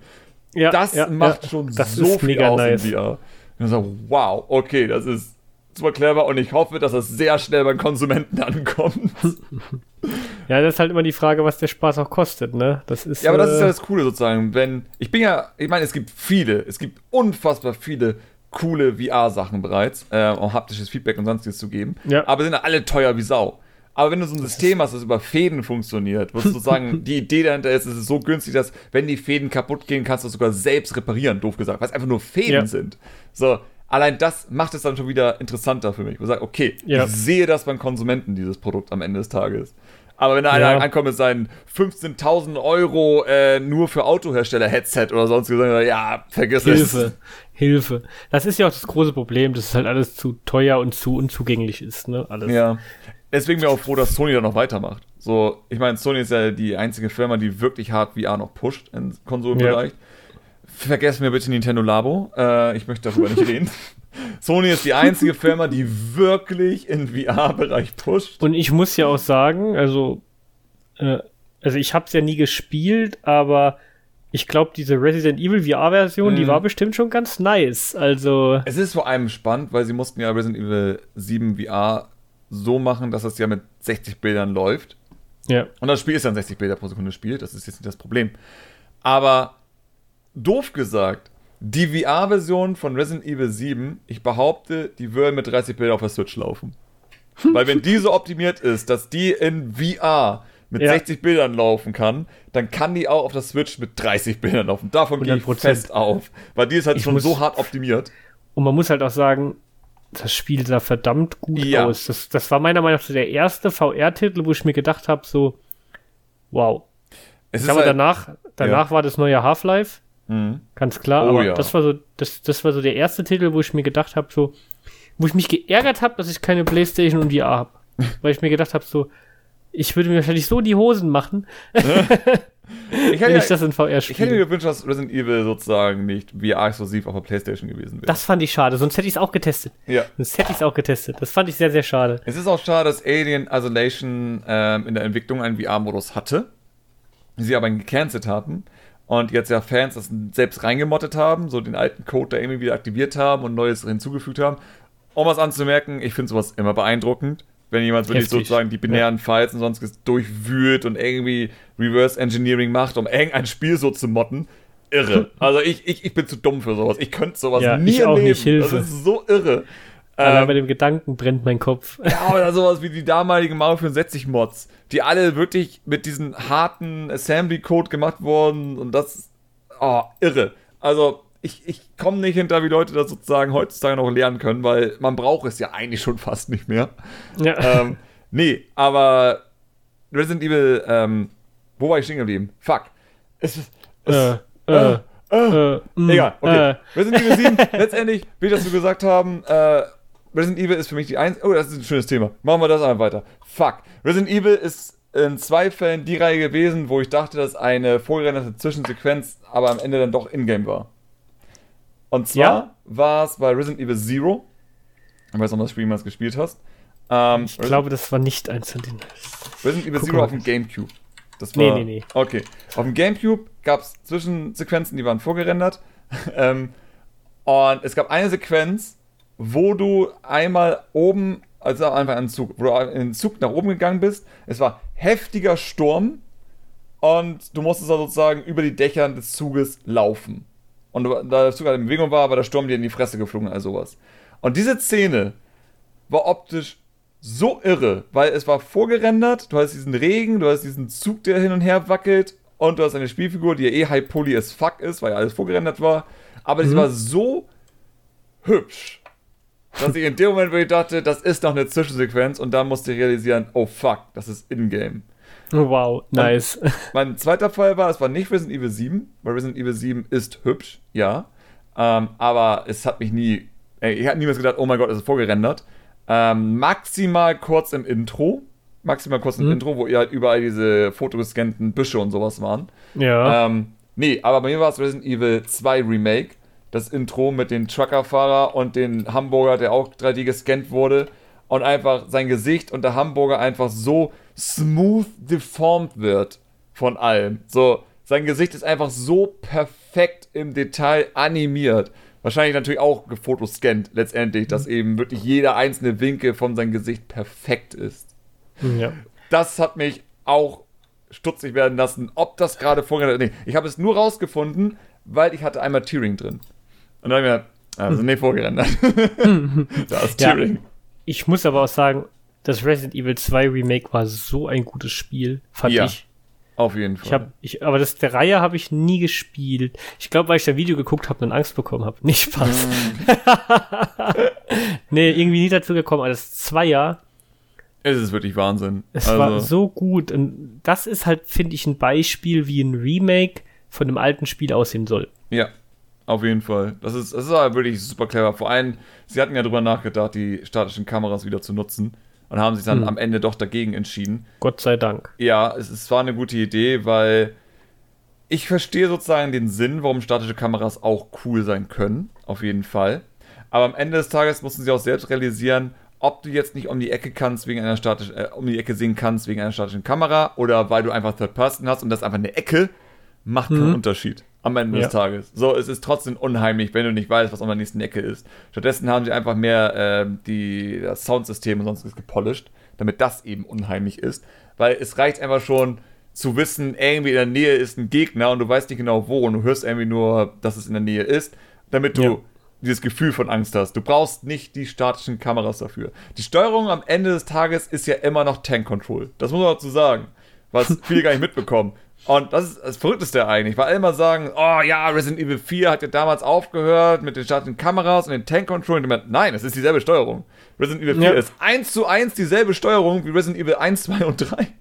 Da hat sich nichts verändert in der Zeit. Es ist nur, dass die Kamera hinter der Fix äh, Person fixiert ist. Ansonsten hast du Ja. trotzdem noch dieses nach vorne drücken und nach links drücken, um in eine Richtung und sonstiges zu gehen. Das ist dieselbe Das war doch sogar, das, das Vierer hat doch auch diese Shoulder Cam in anderen Spielen so ein bisschen Ja, genau. Also, integriert, ne? Das war ja so das erste, was sich so ein bisschen mit dieser Shoulder Cam befasst hat. Jetzt mal unabhängig von Resident Evil, meine ich jetzt, Ja. ne?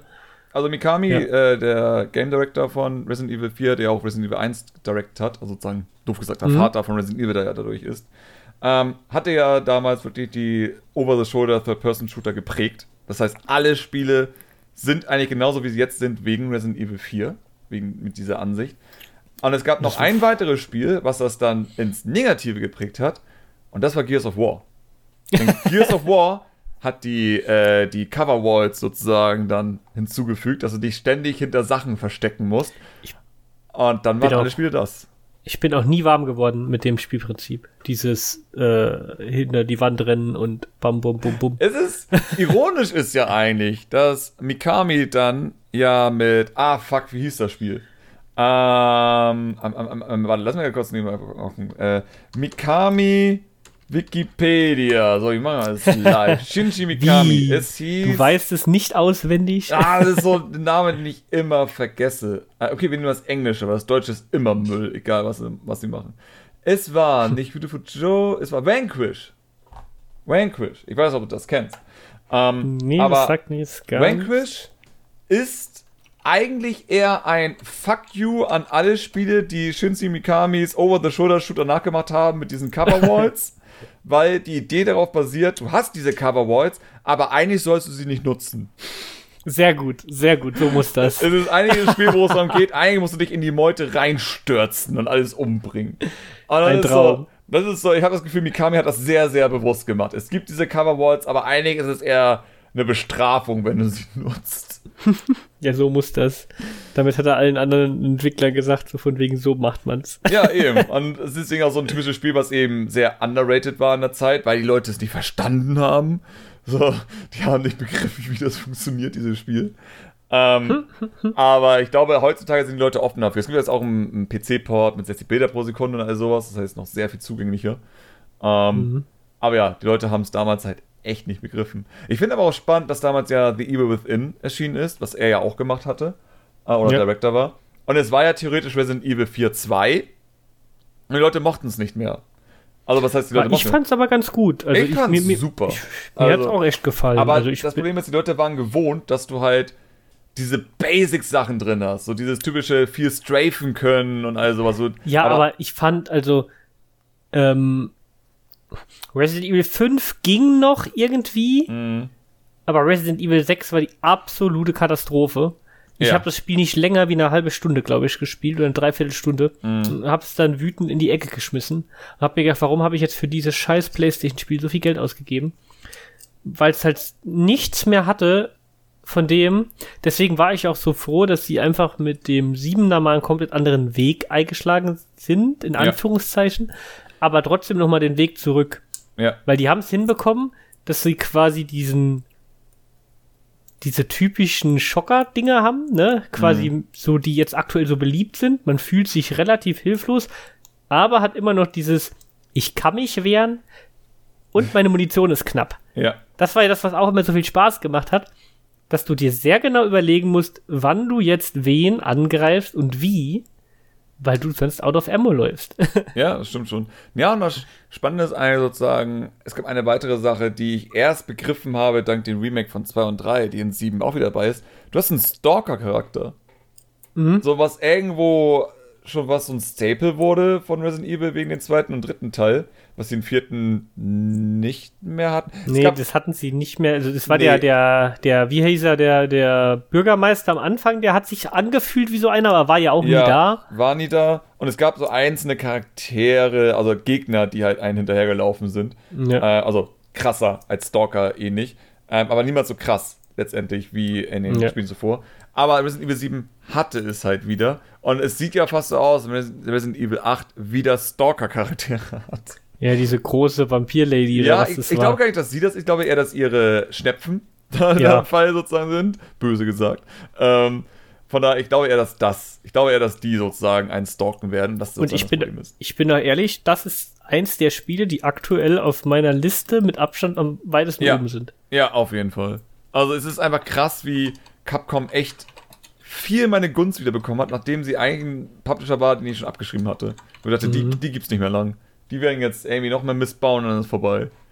So, ja, weil nee, ich in der Zeit, als hier der, der Mega Man Director-Typi, als der durchgedreht ja. ist, der Inafune oder wie auch immer hieß, ähm, der hatte ja dann gesagt, wir müssen westlicher werden. Hat dann so eine Scheiße gemacht, wie dieses Bionic-Kommando und all sowas mit den Gritty Reboots und all die ganze Scheiße, die da rauskam. Ja. Und dann ist er ja abgehauen und Capcom so, nee, nee, nee, nee, nee, nee, wir gehen wieder ganz zurück, ganz, All ganz the way zurück. back. All the way back. Ja. Ähm, Nee, aber Und dann haben sie halt Also- ein Zwischending gefunden. Weil ich glaube, Resident Evil 7 und so wurde ja, glaube ich, so von so einem halb amerikanischen und halb japanischen Team entwickelt, größtenteils. Dass er sozusagen beide Seiten ein bisschen drauf Einfluss haben. Und ich glaube, dieser Mix ist genau das, was die Reihe gebraucht hat am Ende. Ich glaube, es war nicht dumm. ja, es hat sich auch sehr, also wie gesagt, ich habe sehr, sehr gern gespielt und ich habe mir auch teilweise ins Höschen gemacht. Ja, und, Und ich habe jetzt schon richtig, also ich habe richtig Lust auf Village. Also so richtig. ja. Ja. Also, Und ich, ich wüsste jetzt nicht, ich könnte jetzt aus dem Stegreif kein anderes Spiel aktuell nennen, wo ich so viel Lust drauf habe. Ich wüsste es nicht. Aber ich meine, es ist auch sehr wenig angekündigt. Wo ist es mir Mhm. aufgefallen am Ende? So, weil ich dachte so, okay, Resident Evil 8 freue mich mega drauf. So, ich hab, äh, spiele Resident Evil 7 mit einer Freundin aktuell wieder durch und sowas. Das ist halt cool. Und das macht deswegen auch Mhm. Spaß, sich auch vorzubereiten, weil die Story wird ja tatsächlich weitergeführt. Ähm, das finde ich halt cool. Mhm. Aber letztendlich auch einfach nur, weil ich einfach begeistert bin von der RE-Engine letztendlich. Weil ich hatte ja Ey, damals Wow. Resident Evil 3 Remake ein Technikvideo zu gemacht, was ja keiner geguckt hat. Ich meine, heute wird es ein bisschen Ich besser, weil es wird auch geguckt. Ja, ja, aber ähm, natürlich, es war kein Nintendo-Titel, es war kein äh, Happy Happy Titel und ich habe eher Happy Happy Titel in den Technikvideos Mhm. gehabt, wenn es nicht Nintendo ist, sowas wie Banjo zum Beispiel. Ähm, und Resident Evil ist natürlich dann wirklich komplett eingeschlagen von, okay, das hat nichts mit den anderen Spielen zu tun. Ja, ähm, ja, obwohl die RE-Engine beeindruckend ist. Also die Ja, RE-Engine also- ist diese Engine, bei der ich das begriffen habe, mit diesen, ähm, dank SSDs haben wir eine Ladezeit von 0,1 Sekunden. So, Mhm. weil das ist, was ich mir mal vorher nicht vorstellen konnte. Wie willst du sozusagen diese Ladezeiten von 30 oder mehr Sekunden auf 0,1 Sekunden hinbekommen? Und die AI Engine ist die Antwort, weil sozusagen alles mit richtig, richtig cleveren äh, Zonen und Streaming gelöst wird. So, es ist für mich beeindruckend gewesen, wie ich äh, das Spiel auf meiner normalen Festplatte installiert habe und über ein Sheet-Menü einfach sagen konnte, teleportiere mich jetzt in dem Bereich des Spiels und du machst das und innerhalb von weniger als 5 Sekunden siehst du einfach, wie das Spiel so plopp, plopp, plopp, plopp, plopp die ganzen Assets reinlädt und du bist dort. Also, das ist beeindruckend. Einer Genau so muss es sein. Ist es genau das. So, du machst Ja. so, pop, pop, pop, alles da. Also, okay. Ein Traum, ja, aber das, Das ist irre. Und vor allem, dass Resident Evil 3 ja eigentlich Open World dadurch ist, aber sie absichtlich das Spiel in Areale sozusagen einsortiert haben, damit es sich eher sich anfühlt wie ein altes Spiel. So, Ja. Alle diese Blockaden, die hier überall im Spiel sind, denkst du jetzt so, ja, das sind halt die Levelbegrenzungen. Nein, dahinter sind schon die Level. Das ist ein echtes Layout von dieser Stadt, die sie gebaut haben. Sie haben absichtlich diese äh, äh, brennenden Autos überall hingestellt, damit du nicht durchgehen kannst, obwohl es dahinter weitergehen würde. Das ist so Ja. irre eigentlich letztendlich. Ja, das ist wirklich, also, wie gesagt, das ist für mich auch immer noch ein Wunder, dass, dass Resident Evil 7 jetzt rein auf technischer Basis auf halt einfach auf VR lief Ja. Und dass es gut lief. Das war ein Moment, wo es noch, da gab es noch keine Spiele, die so heftig aussahen, die auf VR liefen. Nee. Die nächsten, die es gezeigt hatten, waren halt einfach Valve. Ja, auf, aber auf dem PC ja auch. Auf dem PC, das ich ist glaub, noch was Ich glaube, ganz bei der anderes. Thematik war, dass ich den Faden verloren hatte. Ich wollte noch erzählen, ähm, für mich das erste Erlebnis, dass ich sozusagen echt beeindruckt war von der Grafik von VR-Spielen. Ich hatte ja VR ein Jahr, nachdem die Vive rausgekommen ist. Und das Mhm. war New Retro Arcade, heißt, glaube ich, das Spiel. Und das ist eigentlich nur ein, ähm, ein Emulator für Arcade-Spiele, Super Nintendo-Spiele, Gameboy-Spiele und all sowas. Aber in Unreal 4 Engine. Und super. Oh, ich sehe es. Ja, ich sehe es. Super. Also richtig hart detailliert. Äh, und das ist halt, und das ist eines der Spiele gewesen, eines der ersten Spiele, wo du die Auflösung des Spiels höher drehen kannst, als eigentlich gerendert wird, damit eben dieses, die Kantenlettung sozusagen noch besser wird, damit sozusagen diese niedrige Auflösung des Headsets irgendwie kompensiert wird. Weil das Das ist, Spiel, Und das das- Spiel habe ich nie gesehen. es ist wirklich cool. Und wenn du wirklich dann sitzt, ich glaube, ich, ja, hier sieht man das sogar, ich schicke dir mal kurz ein Bild über Discord hier rüber. Ähm, wenn du wirklich da sitzt und einfach so ein Gameboy in der Hand hältst und die Beleuchtung, also, es ist so gut in VR. Das ist so gut in VR mit Gameboy zu spielen und du hast auch wirklich Wie diesen hässlichen? Schatten von dem Case und die Beleuchtung. Ich meine, das ist sogar noch besser als im echten Leben. Da kommen richtig, da kommen richtig die Vibes. Ja, ja, also das ist halt so detailliert und jedes, äh, Objekt hat eine richtig mini enorme Map, damit du richtig nah rangehen kannst und all sowas. Es ist wirklich, wirklich gut. Das war das allererste Mal in VR, dass ich gedacht hatte, okay, das hat Potenzial. da bin ich ja echt, da frage ich mich ja, wie die das so lizenzmäßig gemacht haben. Äh, sie hoffen, dass Nintendo nichts sagt. Das ist einfach die Idee dahinter immer. Weil das ist ja Nintendo sagt da eigentlich immer. Oh ja, oh, oh, kann ich auch ein bisschen. Ich meine, wenn ihr jetzt, jetzt wollt, einfach New Retro Arcade äh, suchen. Ähm, aber da hast du auch auf diesem Bild sieht man halt sozusagen erstens, die Fernseher haben einen Shader, dass wenn du ganz nah ran gehst, dann auch wirklich die einzelnen LED-Lichter äh, sozusagen sehen kannst, dass halt das dann wirklich aufgeteilt ist. Ähm, und natürlich dank der Global Illumination von dem Fernseher, dass sozusagen das Fernseherlicht auch irgendwie die Objekte beleuchtet und sonstiges. Das macht das es halt aus heiß. am Ende des Tages. Ja. So, das, das, ist halt schon richtig geil. Richtig gut. Also, wow, war das für mich ein Erlebnis damals mit der Vive, wo ich dachte so, ja, ist alles cool, sowas wie Lab, wie, äh, Lab VR ist super. Also Vives Lab, äh, The Lab ist richtig, richtig unterhaltsam. Ja, und es ist halt dieses Wii Sports, das VR. Ja. So, es ist irgendwie der Peak gewesen von VR. Es war halt aber auch so geil, es hat sich so gut angefühlt. Oh ja. Es hat so viel Spaß gemacht, alles Mögliche, als es neu war. Ich hatte ja auch relativ fix eine, mhm. weil ich auch gern irgendwie so entwicklungsmäßig da ein bisschen mit rumgespielt hatte. Dann kam aber Tiny Tanks viel zu schnell und ich habe dieses ganze Ding irgendwie komplett aus, aus den Augen verloren. Ja. Ja, es ist. Aber es, es kam auch nicht so viel dazwischen. So, du ja, hattest dann ja halt. das Portal Ding in LabVR, was ja dann in die Source Engine gewechselt ist, tatsächlich. Mhm. Äh, was auch super spannend ist eigentlich. Und es sah auch richtig, richtig gut aus. Ich meine, Valve mit ihrer eigenen Engine sind einfach die Kings in der Hinsicht. Ähm, und ich gehe auch fest davon aus, dass dieser Test auch eigentlich eher zu Half-Life Alex geführt hat. Weil sie dadurch ja. ja sozusagen in die Source Engine irgendwie VR-Fähigkeit einbauen mussten. Und ohne das wäre Half-Life Alex Klar, wahrscheinlich schwieriger gewesen. Ja. Aber dennoch, also das ist eigentlich schade gewesen, dass es so lange gebraucht hat, bis es dann wirklich wieder hieß, oh, wir haben ein richtig, richtig gutes VR-Spiel. Wir hatten so eine Kacke wie Bethesdas Kack Skyrim Port und oh mein Gott. Da hat doch jemand hier aus Deutschland einen Weltrekord aufgestellt. Okay. Im, am längsten VR-Spielen. Und oh. da hat er die ganze Zeit Skyrim oh, gespielt. Oh, wie furchtbar. Wenn es ja. ein gutes VR-Spiel wäre. Ich meine, klar, Skyrim ist ein langes Spiel. Das heißt, das kannst du länger spielen an sich. Aber es ist so ein schlecht. Es ist genau wie Fallout 4. Es sind so schlechte Ports. Es ist wirklich Money-Grabbing ohne Ende. Das einzige ja. Gute, was Bethesda in VR abgeliefert hat, es ist aber nicht Bethesda, sondern halt gepublished nur, ist halt Doom VR gewesen. Das hat Spaß gemacht und war auch sehr hübsch. Das war ganz cool. Aber es war super leider, kurz. Ich habe leider schon ewig kein VR-Spiel mehr gespielt. Jetzt langsam lohnt es sich wieder. Also, äh, eine Freundin hat mir zum Geburtstag äh, Boneworks und sonstiges geschenkt. Ich weiß nicht, ob du das kennst. Aber das ist so ja die Zukunft von VR-Spielen.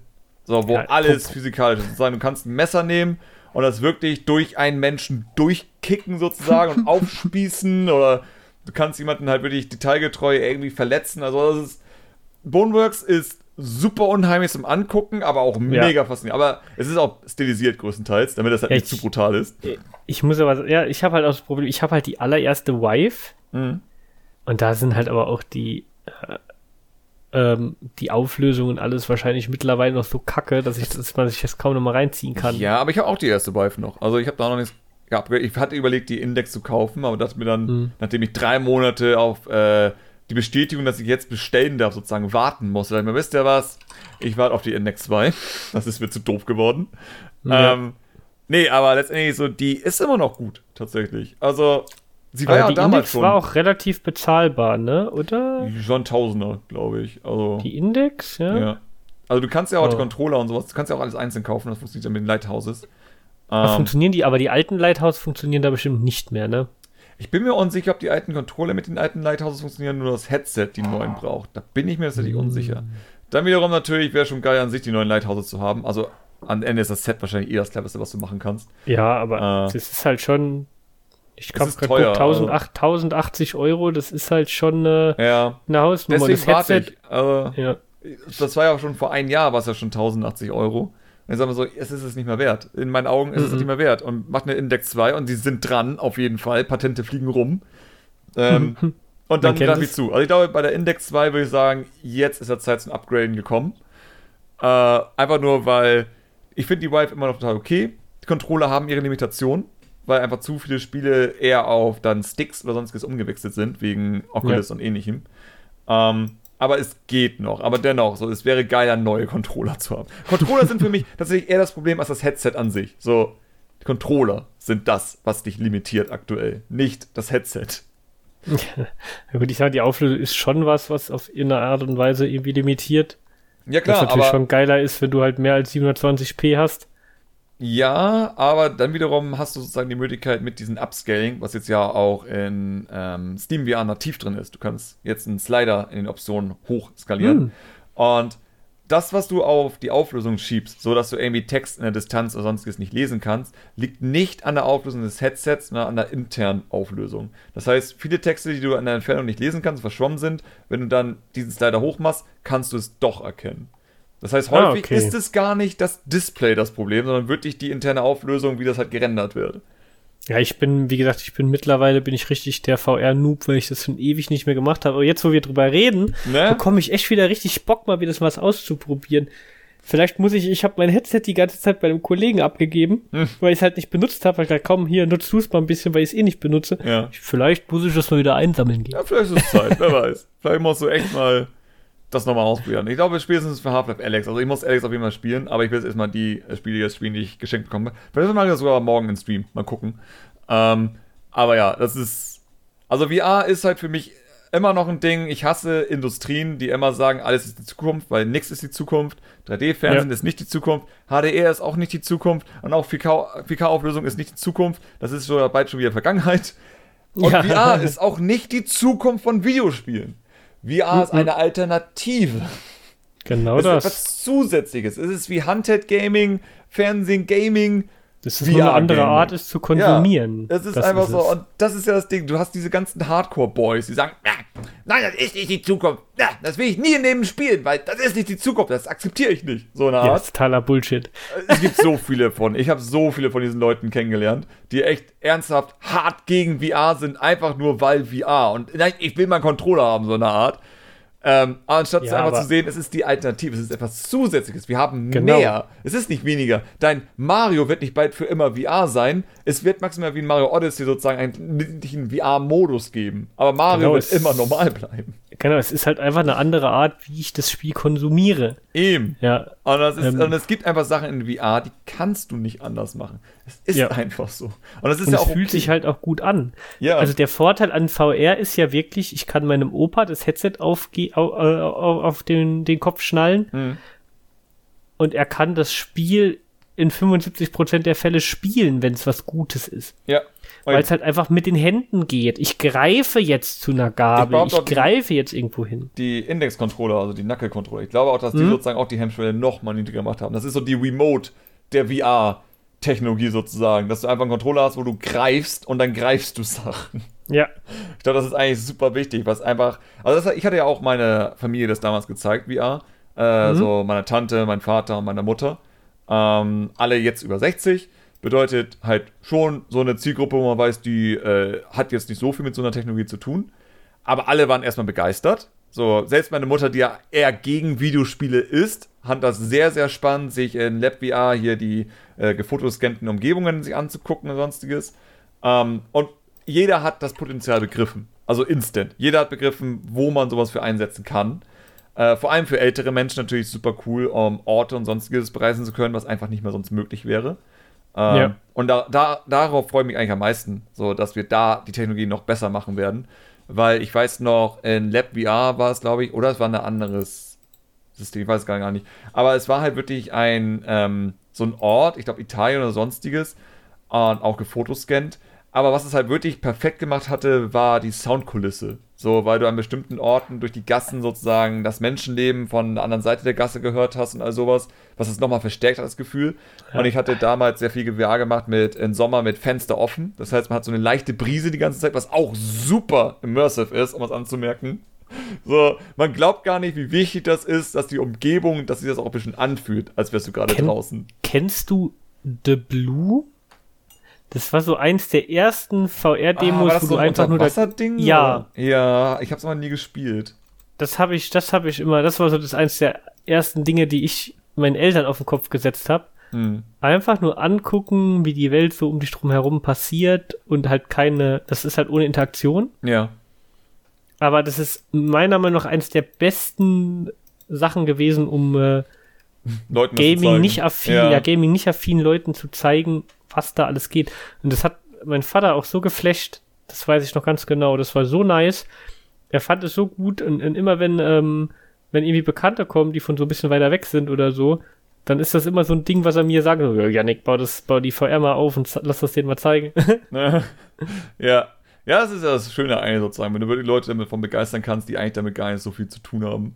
ja. So, und das ist, VR ist einfach für mich echt so ein Ding gewesen, das anders als so die Switch brauche ich meiner Mutter nicht zeigen.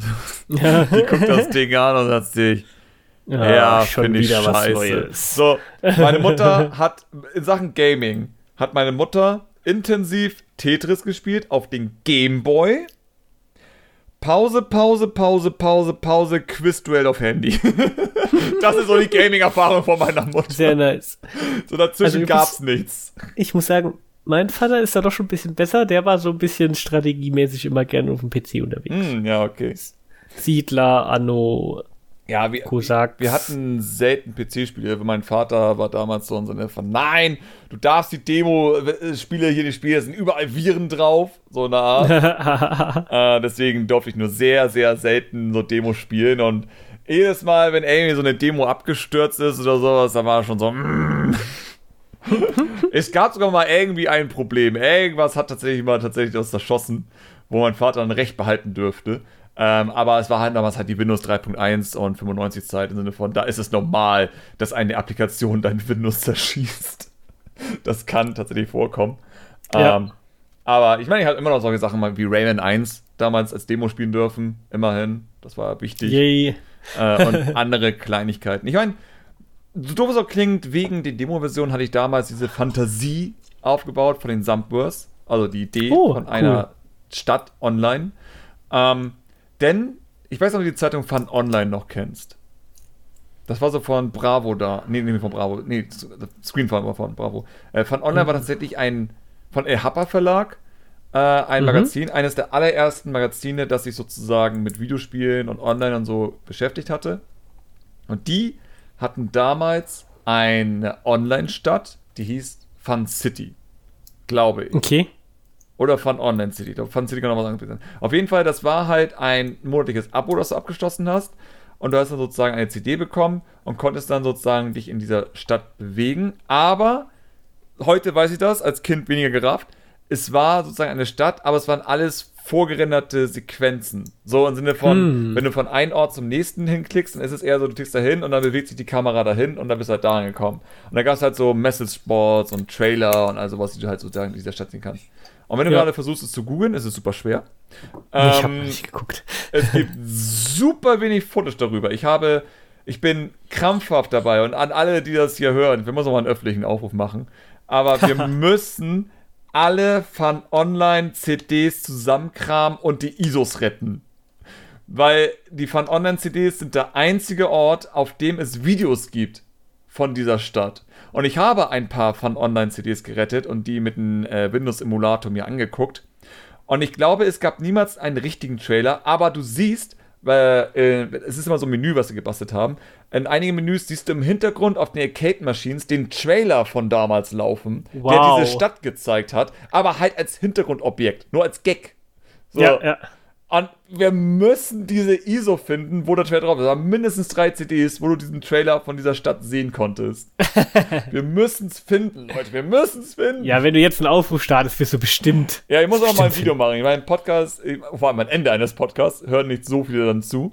Glaube, Ja. im Video muss ich echt mal sagen, so, wir müssen es finden, Leute. Wir müssen die von Online-CDs von damals finden.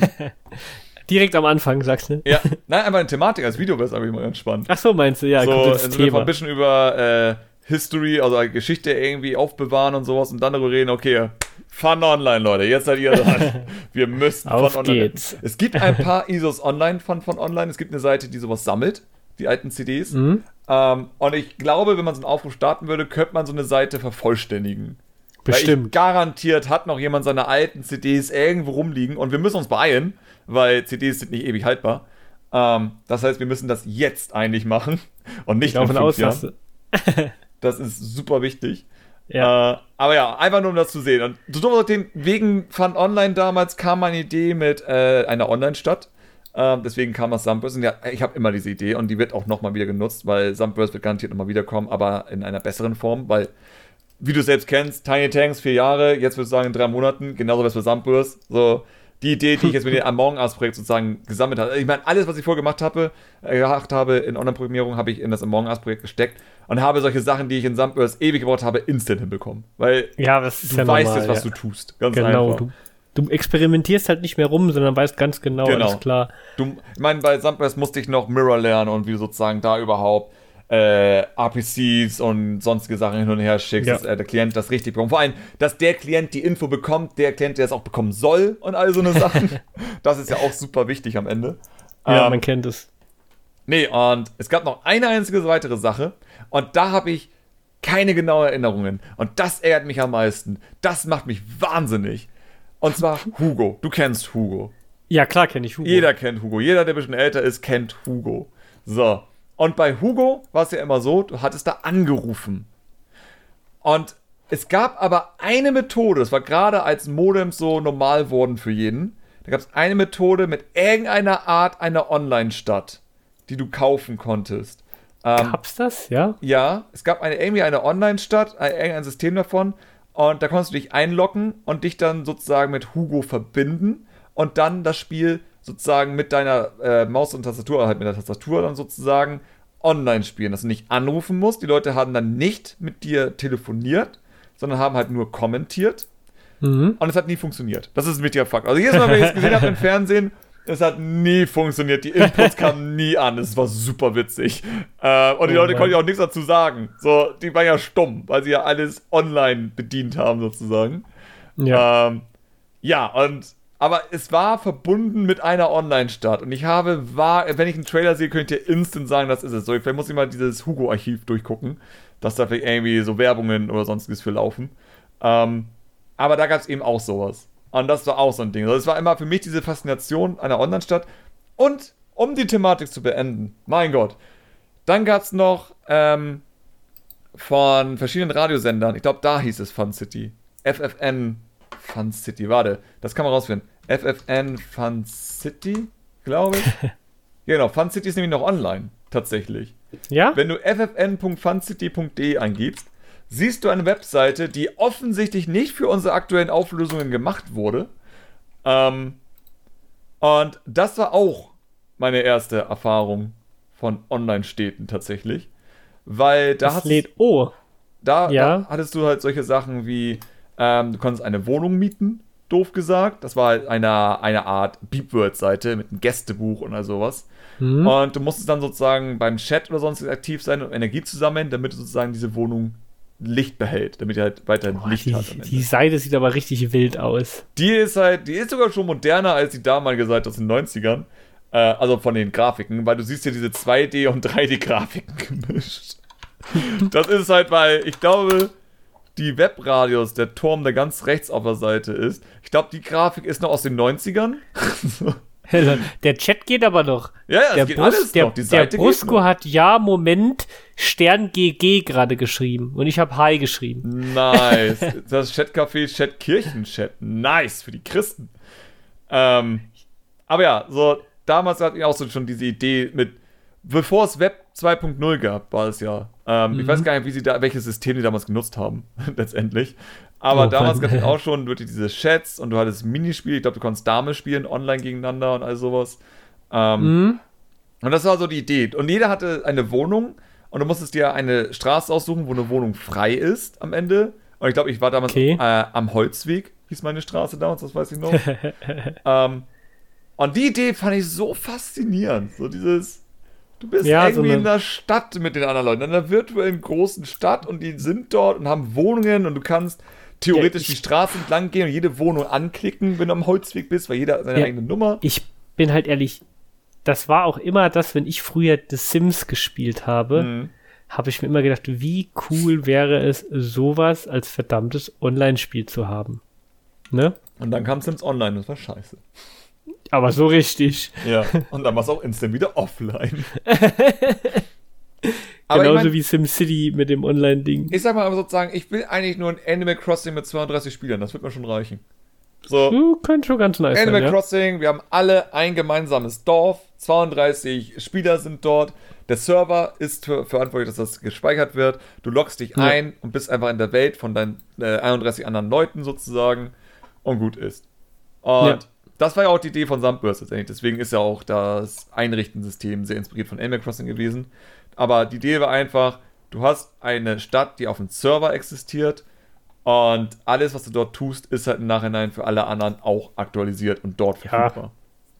Und so Ja, doof es klingt, einiges ist nicht schwer. Also, Ja, eigentlich Ja. ist eine Stadt wahrscheinlich simpler. So ein System zu machen ist wahrscheinlich simpler als so eine Art MMORPG, weil du dich nicht mit Kämpfen oder sowas auseinandersetzen ja musst. aber sowas von, wie gesagt, allein Synchronisation, es ist ja so einfach, wenn du halt nicht, ne, wenn du halt quasi nur interagierst, aber nicht miteinander oder gegeneinander Mhm, interagiert. eben. Oder wenn halt, wenn dieser ganze Aspekt competitive irgendwie wegfällt, Ja.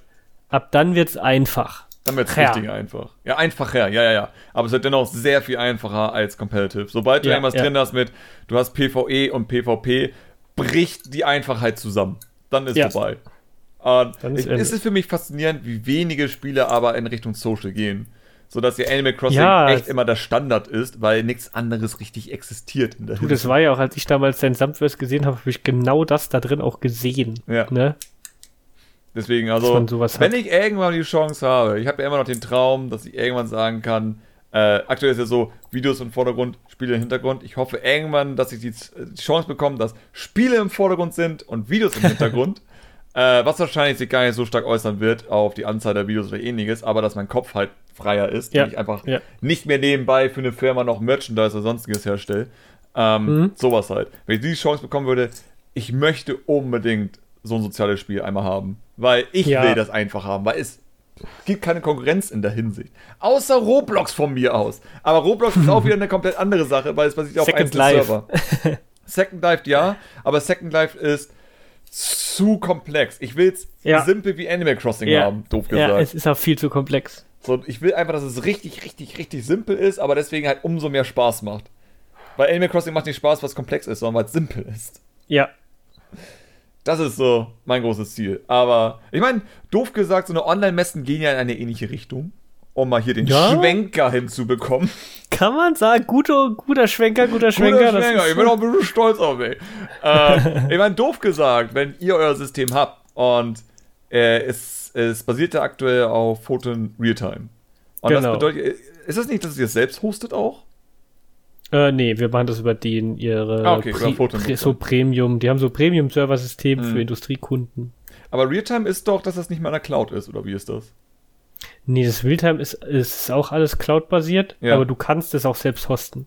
Ah, okay. Aber es ist dennoch das System von der Cloud. Also im Sinne Genau, von, ja. doof gesagt, der Typ, der als erstes in den Raum geht, ist der Host. Gehen wir von aus. Also der Bestimmer. Ach so, nee. Oder? Ja, ja, ja, du äh, erstellst, äh, wenn du der Erste bist, erstellst du das ganze Ding. Genau. Ja, Aber ich meine, es ist ja Cloud-basierend. Also ja, es ist ja nicht Ja. traditionell Peer-to-Peer, aber dennoch sozusagen in der Theorie, okay, doof gesagt. Ähm, wäre es nicht möglich, dass wenn der Erste, der im Raum ist, drin ist, dass er, was weiß ich, Speedhack oder sonstiges aktiviert und dann alles super schnell ist? Oder wie ist das gelöst? Du, da müsste man mit dem. Ich glaube mit natürlich nicht, dass das irgendwann macht, weil Lukas es ist eine fucking Online-Messe. Also who cares? mit Niemand wird's Lukas reden, aber es wird wahrscheinlich nicht viel ändern, weil wir haben halt einfach so ein Point-to-Click-Ding und wenn die Leute halt schneller sind wegen mir. Das Ja, ist klar. dann auch immer nur in dem, ist auch immer nur in dem einen Raum, sprich, wenn du die Halle wechselst, kommt es immer wieder von neuem, von daher, Du hast ja eh äh, vom Podcast schon gemeint, dass nur Wegpunkte übertragen werden, letztendlich. genau. Bedeutet, das wird ja wahrscheinlich eh lokal bewegt, die Figur. Genau. Ähm, das heißt, ich glaube, wenn du einen Speedhack hast, dann wird sich ja eigentlich für niemanden was im Raum ändern, Nö, weil gar nichts nicht. überhaupt auf Zeit Er wäre wird. schneller, er wäre schneller, aber mehr auch nicht. Ja. Vielleicht Eigentlich. fliegt er irgendwann durch Wände, weil er halt zu schnell ist, Oh aber Gott. Ja, ist ja eh egal. eben. Nee, das ist eigentlich dadurch ja eigentlich interessant, sozusagen, dass ihr diese Sorge nicht habt. Ähm, Ja. Weil das ist sozusagen das, was ich immer als großen Gedanken hatte. Sonst hätte ich auch wahrscheinlich Sandbox mit Fotos und sonstiges gemacht. Aber das Ja. kannst du halt nicht machen, weil sobald es darum geht, wenn du wirklich sowas hast wie eine Ingame-Währung, kannst Klar. du nicht den Klienten bestimmen lassen. Klar. Das ist absolut unmöglich, was schade ist, aber ja, ich glaube auch sehr, ja. sehr viele Leute, die ein Online-Spiel anfangen und dann eben so eine Methode wie Foto und sonstiges nutzen, kommen gar nicht auf den Gedanken, dass Leute cheaten werden, egal wie klein dein Spiel ist. Ja, ja, wie gesagt, bis jetzt haben wir halt immer gesagt, scheißegal, aber wir gucken da schon drauf. Also wie gesagt, wir haben ja mit dem Lukas da auch einen, hm. naja, der, der ja da eine Crack. absolute Maschine ist. Der ist halt eine absolute Maschine, da bin ich auch sehr froh, dass wir den haben. Hm. Nicht nur auf persönlicher Ebene, sondern, ne? ich meine, das, ist, das Witzige ist ja sozusagen, die Ideen sind ja sehr ähnlich, weil ja. ich hatte das Sunburst gespielt und dann kam auch. Ja. ja, es ist, also doof gesagt, mit einem Sunburst-System könntest du auch eine Online-Messe machen, ja. weil, doof gesagt, die äh, Anzahl, wenn ihr so 500 Leute als ich online habt, das sollte das Sunburst gerade noch hinbekommen. Das sollte nicht das Problem sein, tatsächlich. Ähm, aber das ist ja so das Spannende eigentlich, dass da eigentlich so viel Potenzial in diesen sozialen Online-Spielen sind, wo mhm. ich einfach begeistert bin oder fast schon schockiert bin, dass das so wenige nutzen. Ja, so, finde ich auch. Dass alle sagen, Aber nee, wir müssen halt das nächste Overwatch sein oder sowas. Und dann so, why? Ja, weil sie es nicht sehen. Ja, ich glaube auch, was irgendwie immer einfacher ist, irgendwas nachzumachen, als es irgendwo selbst zu probieren. Ja, ja.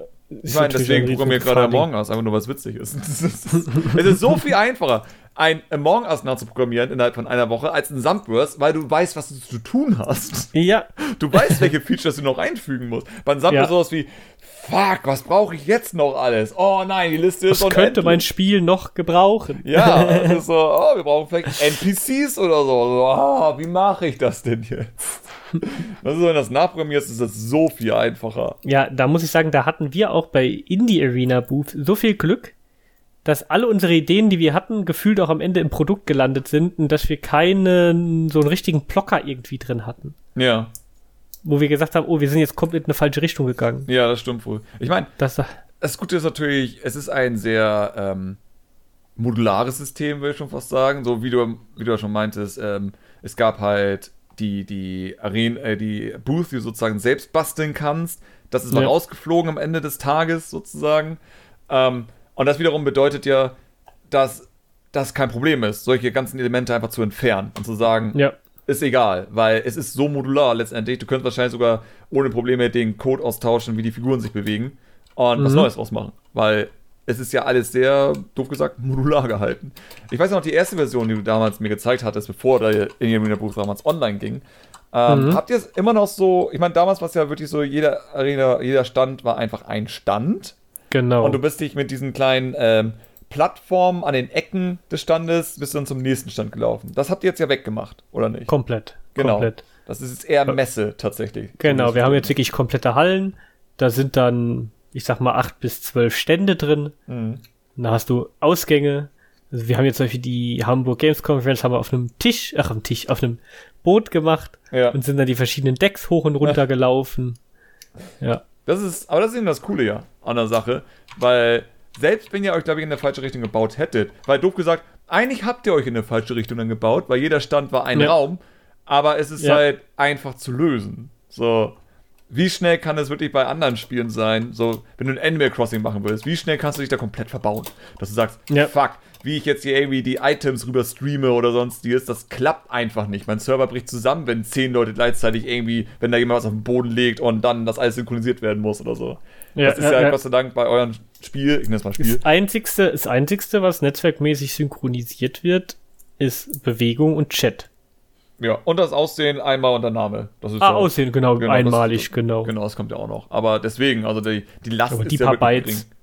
Ich, ich würde ja, deswegen können, ihr könnt wahrscheinlich die ganze Messe auch im einen Raum machen. Ich glaube nicht, dass das Probleme macht. Ja, Rendering-mäßig dann eher. Ah. Auch da, da gäbe es garantiert Möglichkeiten. Garantiert. Stimmt. Aber da muss man halt, wie gesagt, also das darf man nicht vergessen, es ist halt alles im Web. Mhm. Das Ding geht mit 70, 80 Megabyte im Schnitt immer an den Start. Ja. Das darf man alles nicht vergessen. Ist zwar natürlich für Web auch nicht mehr so wenig, aber wenn man das halt sieht mit anderen Produkten, die halt irgendwie 50 Gigabyte haben, ja. im Normalfall ja, sind die Soundfiles der Spiele größer als unser komplettes Produkt. Ja. Ich meine, deswegen konnte ich auch mir mein Game Jam Spiel, wo du dann leider keine Zeit hast zu spielen, aber das basiert darauf, dass es ja auch, ich glaube, wie groß ist das? Ich glaube 15 Megabyte oder sowas, das ganze Traum, Spiel ja. mit Musik und 3D-Grafiken und Interface und ich, ich bin ja immer noch verrückt, ich weiß, da kann man auch noch sparen, wenn man will. So, es geht Ja. immer noch kleiner, wenn man denn will. Ähm, Ja. Aber dennoch, deswegen haben wir es ja im Webplayer letztendlich auch gemacht, weil 15 Mhm. Megabyte kannst du einfach fix downloaden. Selbst wenn man langsames Internet hat, muss er halt 15 Sekunden warten und gut ist. Ja, ja. Ähm, das ist halt ziemlich cool, aber ich kenne die Herausforderung auf jeden Fall, so das so klein zu halten wie möglich. Dann wiederum, dennoch behaupte ich, es wäre möglich. Man muss sehr viel Arbeit reinsetzen, um das sozusagen zu optimieren. Aber alles, was ich in der Zeit über Culling und sonstiges gelernt habe, sollte es möglich sein. ja, bestimmt irgendwie. aber es lohnt sich aber- dann halt wahrscheinlich auch am Ende einfach nicht, weil so doof es auch klingt, Ja. je größer natürlich auch ein Bereich ist, desto schwerer ist es, andere Spieler zu sehen. Das ist auch immer so ein Mhm. Ding. Ähm, von da, ja, und natürlich auch der Chat wird dann nerviger, weil alle im selben Chat hocken und Ja, das, das, und dann muss das ja so, ja, ja. Also ich sag mal, für den Zeitraum jetzt irgendwie neun Monate oder so bin ich sehr zufrieden, wie das Ganze läuft. Das stimmt schon, das ist ja auch das Ding, das ist ja sehr neu, das System. Also Ja. Und Es es ist ja organisch halt auch dann gewachsen. Hat es ja erst gestartet. Die meisten Netzwerksachen sind halt wirklich dann in diesen drei Monaten entstanden. Kommen wir noch zu halt einem interessanten Punkt, so zum Schluss zu der ganzen Sache. Mhm. Ähm, ich weiß noch am Anfang, als du es mir gezeigt hattest, gab es sehr, sehr viele Diskussionen, wie man miteinander kommuniziert. So, Ja. im Sinne von erstmal sowas wie, du klickst einen Trailer an, was soll passieren? Weil es ist nicht möglich, in Unity, in WebGL sozusagen zum Beispiel ein YouTube-Video abzuspielen.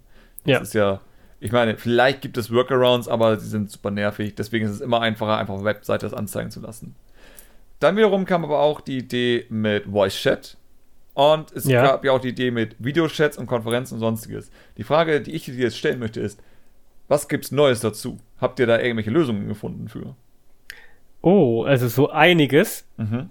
Also wir haben uns für so Video in-game haben wir so den größten Hack der Welt angewandt. Okay. Und zwar werden alle, alle Videos bei uns mit bis zu einer Minute auf Imager gehostet.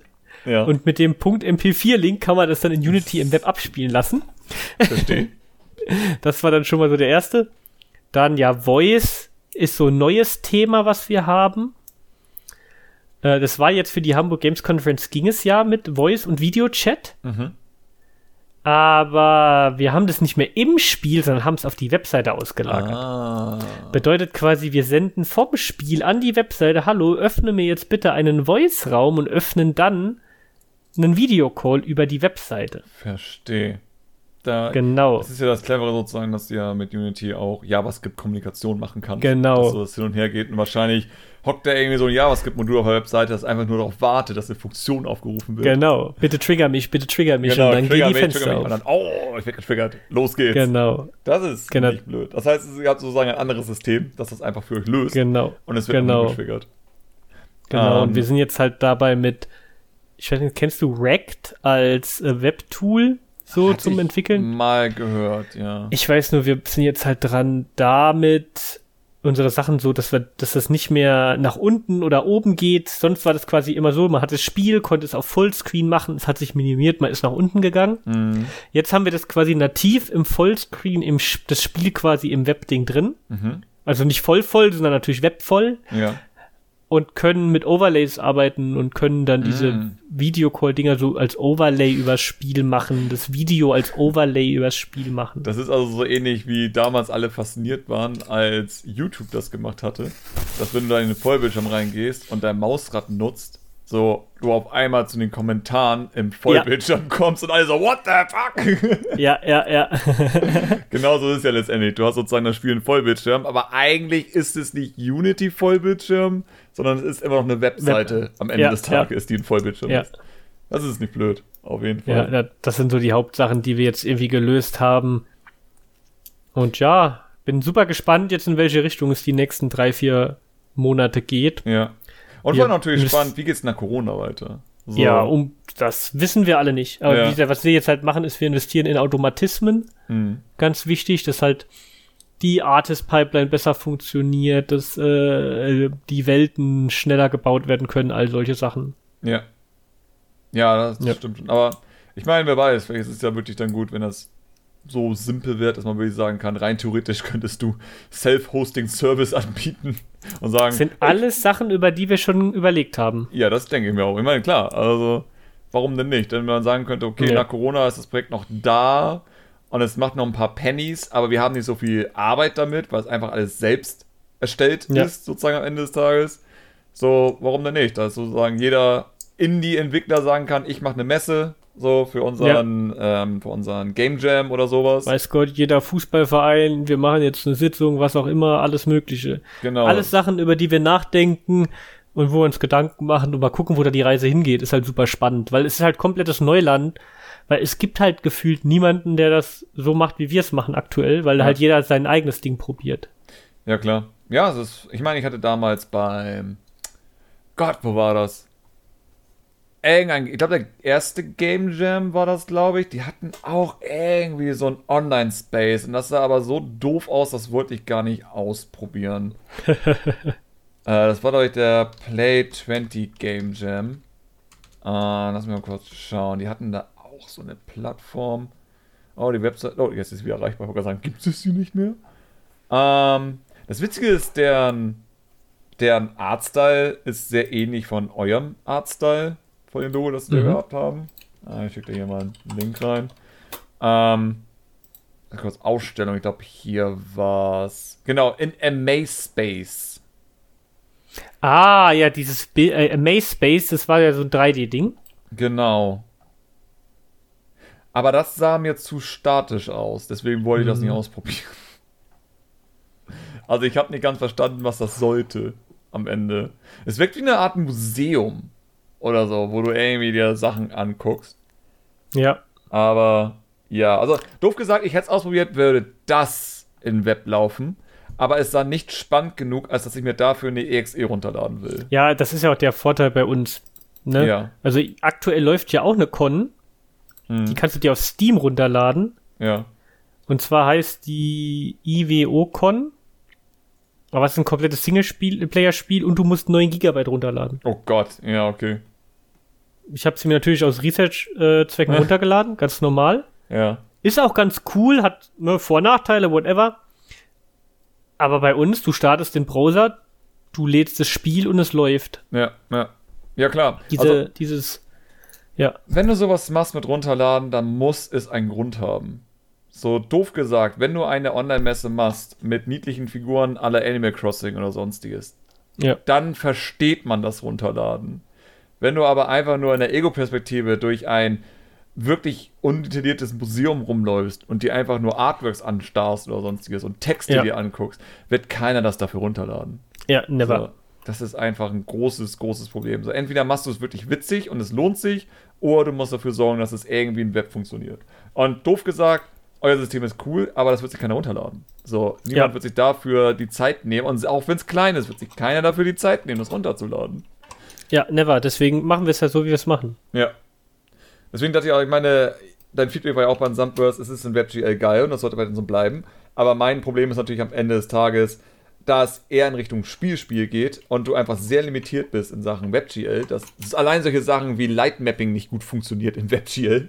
Ja, Äh, oder sowas wie HD-Render-Pipeline, sowas. Sunburst zum Beispiel, die aktuellste Version, die ich hier intern habe, läuft über die HD-Render-Pipeline tatsächlich. Mhm. Das funktioniert in WebGL nicht. Aber das Ja. brauchst du, wenn du sozusagen ein Spielspiel machen willst. So, ja klar. aber klar. das ist so Wie- das, was ich halt immer hatte am Ende. Ähm, Mhm. Dass wenn du ein Spielspiel machen willst, oder wenn du es cool haben willst, ein online-soziales Ding, dann laden sich Leute auch runter in die EXE, aber nicht, wenn es einfach nur ein Rumlaufen ist. So, das, Ja, ja, genau, das, das, geht ist halt einfach so. nicht. Aber wie gesagt, deswegen bin ich auch froh, dass wir genau die Richtung eingeschlagen haben. Also, Ja, auf jeden Fall. Nö, das war das Richtige. Also 2D, aber dann wiederum natürlich, ich glaube, es hätte in 3D auch funktioniert. Äh, ne, also mit denselben Artstyle, aber in 3D. Das könnte wahrscheinlich Ja. auch klappen. Hätte dir äh, mit den Sortierungsproblemen vielleicht auch ein bisschen haben wir, jetzt, ga, haben wir jetzt gar kein Problem mehr, weil wir einen äh, Shader haben, der das intern in 3D umkonvertiert und es deswegen läuft. Okay, verstehe. Ganz wild, ganz wild. Hat das Henning gemacht oder wer hat den Shader geschrieben? Nee, Julian heißt der, ein Ah. Kollege von Henning. Okay. ja, aber Henning ist ja immer noch der. Ja, der Crazy Shader Dude. Gott. Der Shader Gott. Aber der Julian ist auch ein Shader Gott, muss ich Okay. echt sagen, richtige Maschine. Shader-Leute sind, müssen ja eh immer Götter sein, glaube ich. Das geht gar nicht Ja. anders. Entweder bist du Gott oder du bist kein Shader-Programmierer. Alles Brains. Oh ja, ey. aber Ja, das ist, das ist auch mein Traum, eigentlich. So, wenn ich mal ein Spielprojekt habe, da hätte ich eigentlich gerne mal einen Shader-Programmierer, weil die meisten Sachen, die man immer machen möchte, funktionieren nicht, weil du keinen Shader dafür hast. Es klingt bescheuert eigentlich, weil es ja nur optisch ist, aber ja, Shader ja. sind teilweise so wichtig für den Look and Feel deines Spiels. Ja. Absolut irre. Aber okay, gut. Ich bin super gespannt, was da noch kommen wird. Auf jeden Fall. Ähm, ich auch. ich würde sagen, wir kommen daher langsam zum Ende. Wir haben unsere Stunde und 15 Minuten erreicht. Ja, kann man mal machen. kann man mal machen. Es war auf jeden Fall super spannend und ich denke, wir werden garantiert nochmal reden, wenn das System irgendwie weiter ist oder vielleicht sogar durch ist. Vielleicht irgendwie, wenn man sagen kann, okay, wir brauchen keine Online-Messen mehr, ist glaube ich dann nochmal spannend miteinander zu reden, was ihr euch jetzt ausgedacht habt. Ähm, ja. Weil das ist eigentlich mal ein großes Ziel mit dem Podcast. Alle Leute, die mal da waren, müssen auch mal wiederkommen. Einfach um zu kicken, was, was war denn jetzt zwischendurch? Weil allein so die Idee, wenn jemand zum allerersten Mal diesen Podcast irgendwie dann hört, kann man am Anfang sagen so, ey, wenn du die ganze Story hören willst, hör dir Podcast Nummer XY an. Da war diese Person schon mal. Und dann hast ja. du sozusagen alles. Dann weißt du sozusagen den Verlauf. Weil ich glaube, das ist das Spannende, was eigentlich selten im Podcast existiert, dass du mal wirklich Geschichten nachverfolgen kannst, wie sie weitergehen. So, ja, ist super interessant. Podcast, der irgendwie über Spiele diskutiert. Ja, klar, wird ja auch gemacht, aber wir reden ja auch noch über aktuelle Projekte, die wir jetzt gerade machen. Also ja. deswegen ist es, glaube ich, spannend, mal in so fünf, ja, sechs Monaten bei dir nochmal reinzugucken. Ich wollte gerade sagen, was so in so einem halben Jahr passiert ja, ja, genau, ist. Kann ja, alle, also kann ja alles morgen. sein. das ist zu kurz und auch nicht in einem Monat, aber so ein halben Jahr, glaube ich. Ja. Wenn, wir in Deutschland mit Glück 30% geimpft haben mit der aktuellen Quote. So, bitte, bitte, bitte. Oh Gott, ich wünschte, es wäre dann bei 80. Aber. Wer weiß. Na, ich, bin, ich bin so pessimistisch geworden. Ich will nur noch schlafen. Ja. Ich schlafe den ganzen Tag. Man kennt es. Ich, ich gehe auch nicht aus der Wohnung. das ist so furchtbar. Aber ja, ja, das machen wir auf jeden Fall. Von daher, ich danke ja. dir, Yannick, dass du dabei warst und dir deine Dank für die Meinungen und deine, ähm, dein Wissen mitgeteilt hast. Und ich sage Tschüss an alle, bis zum nächsten Mal. Jo, tschüssi.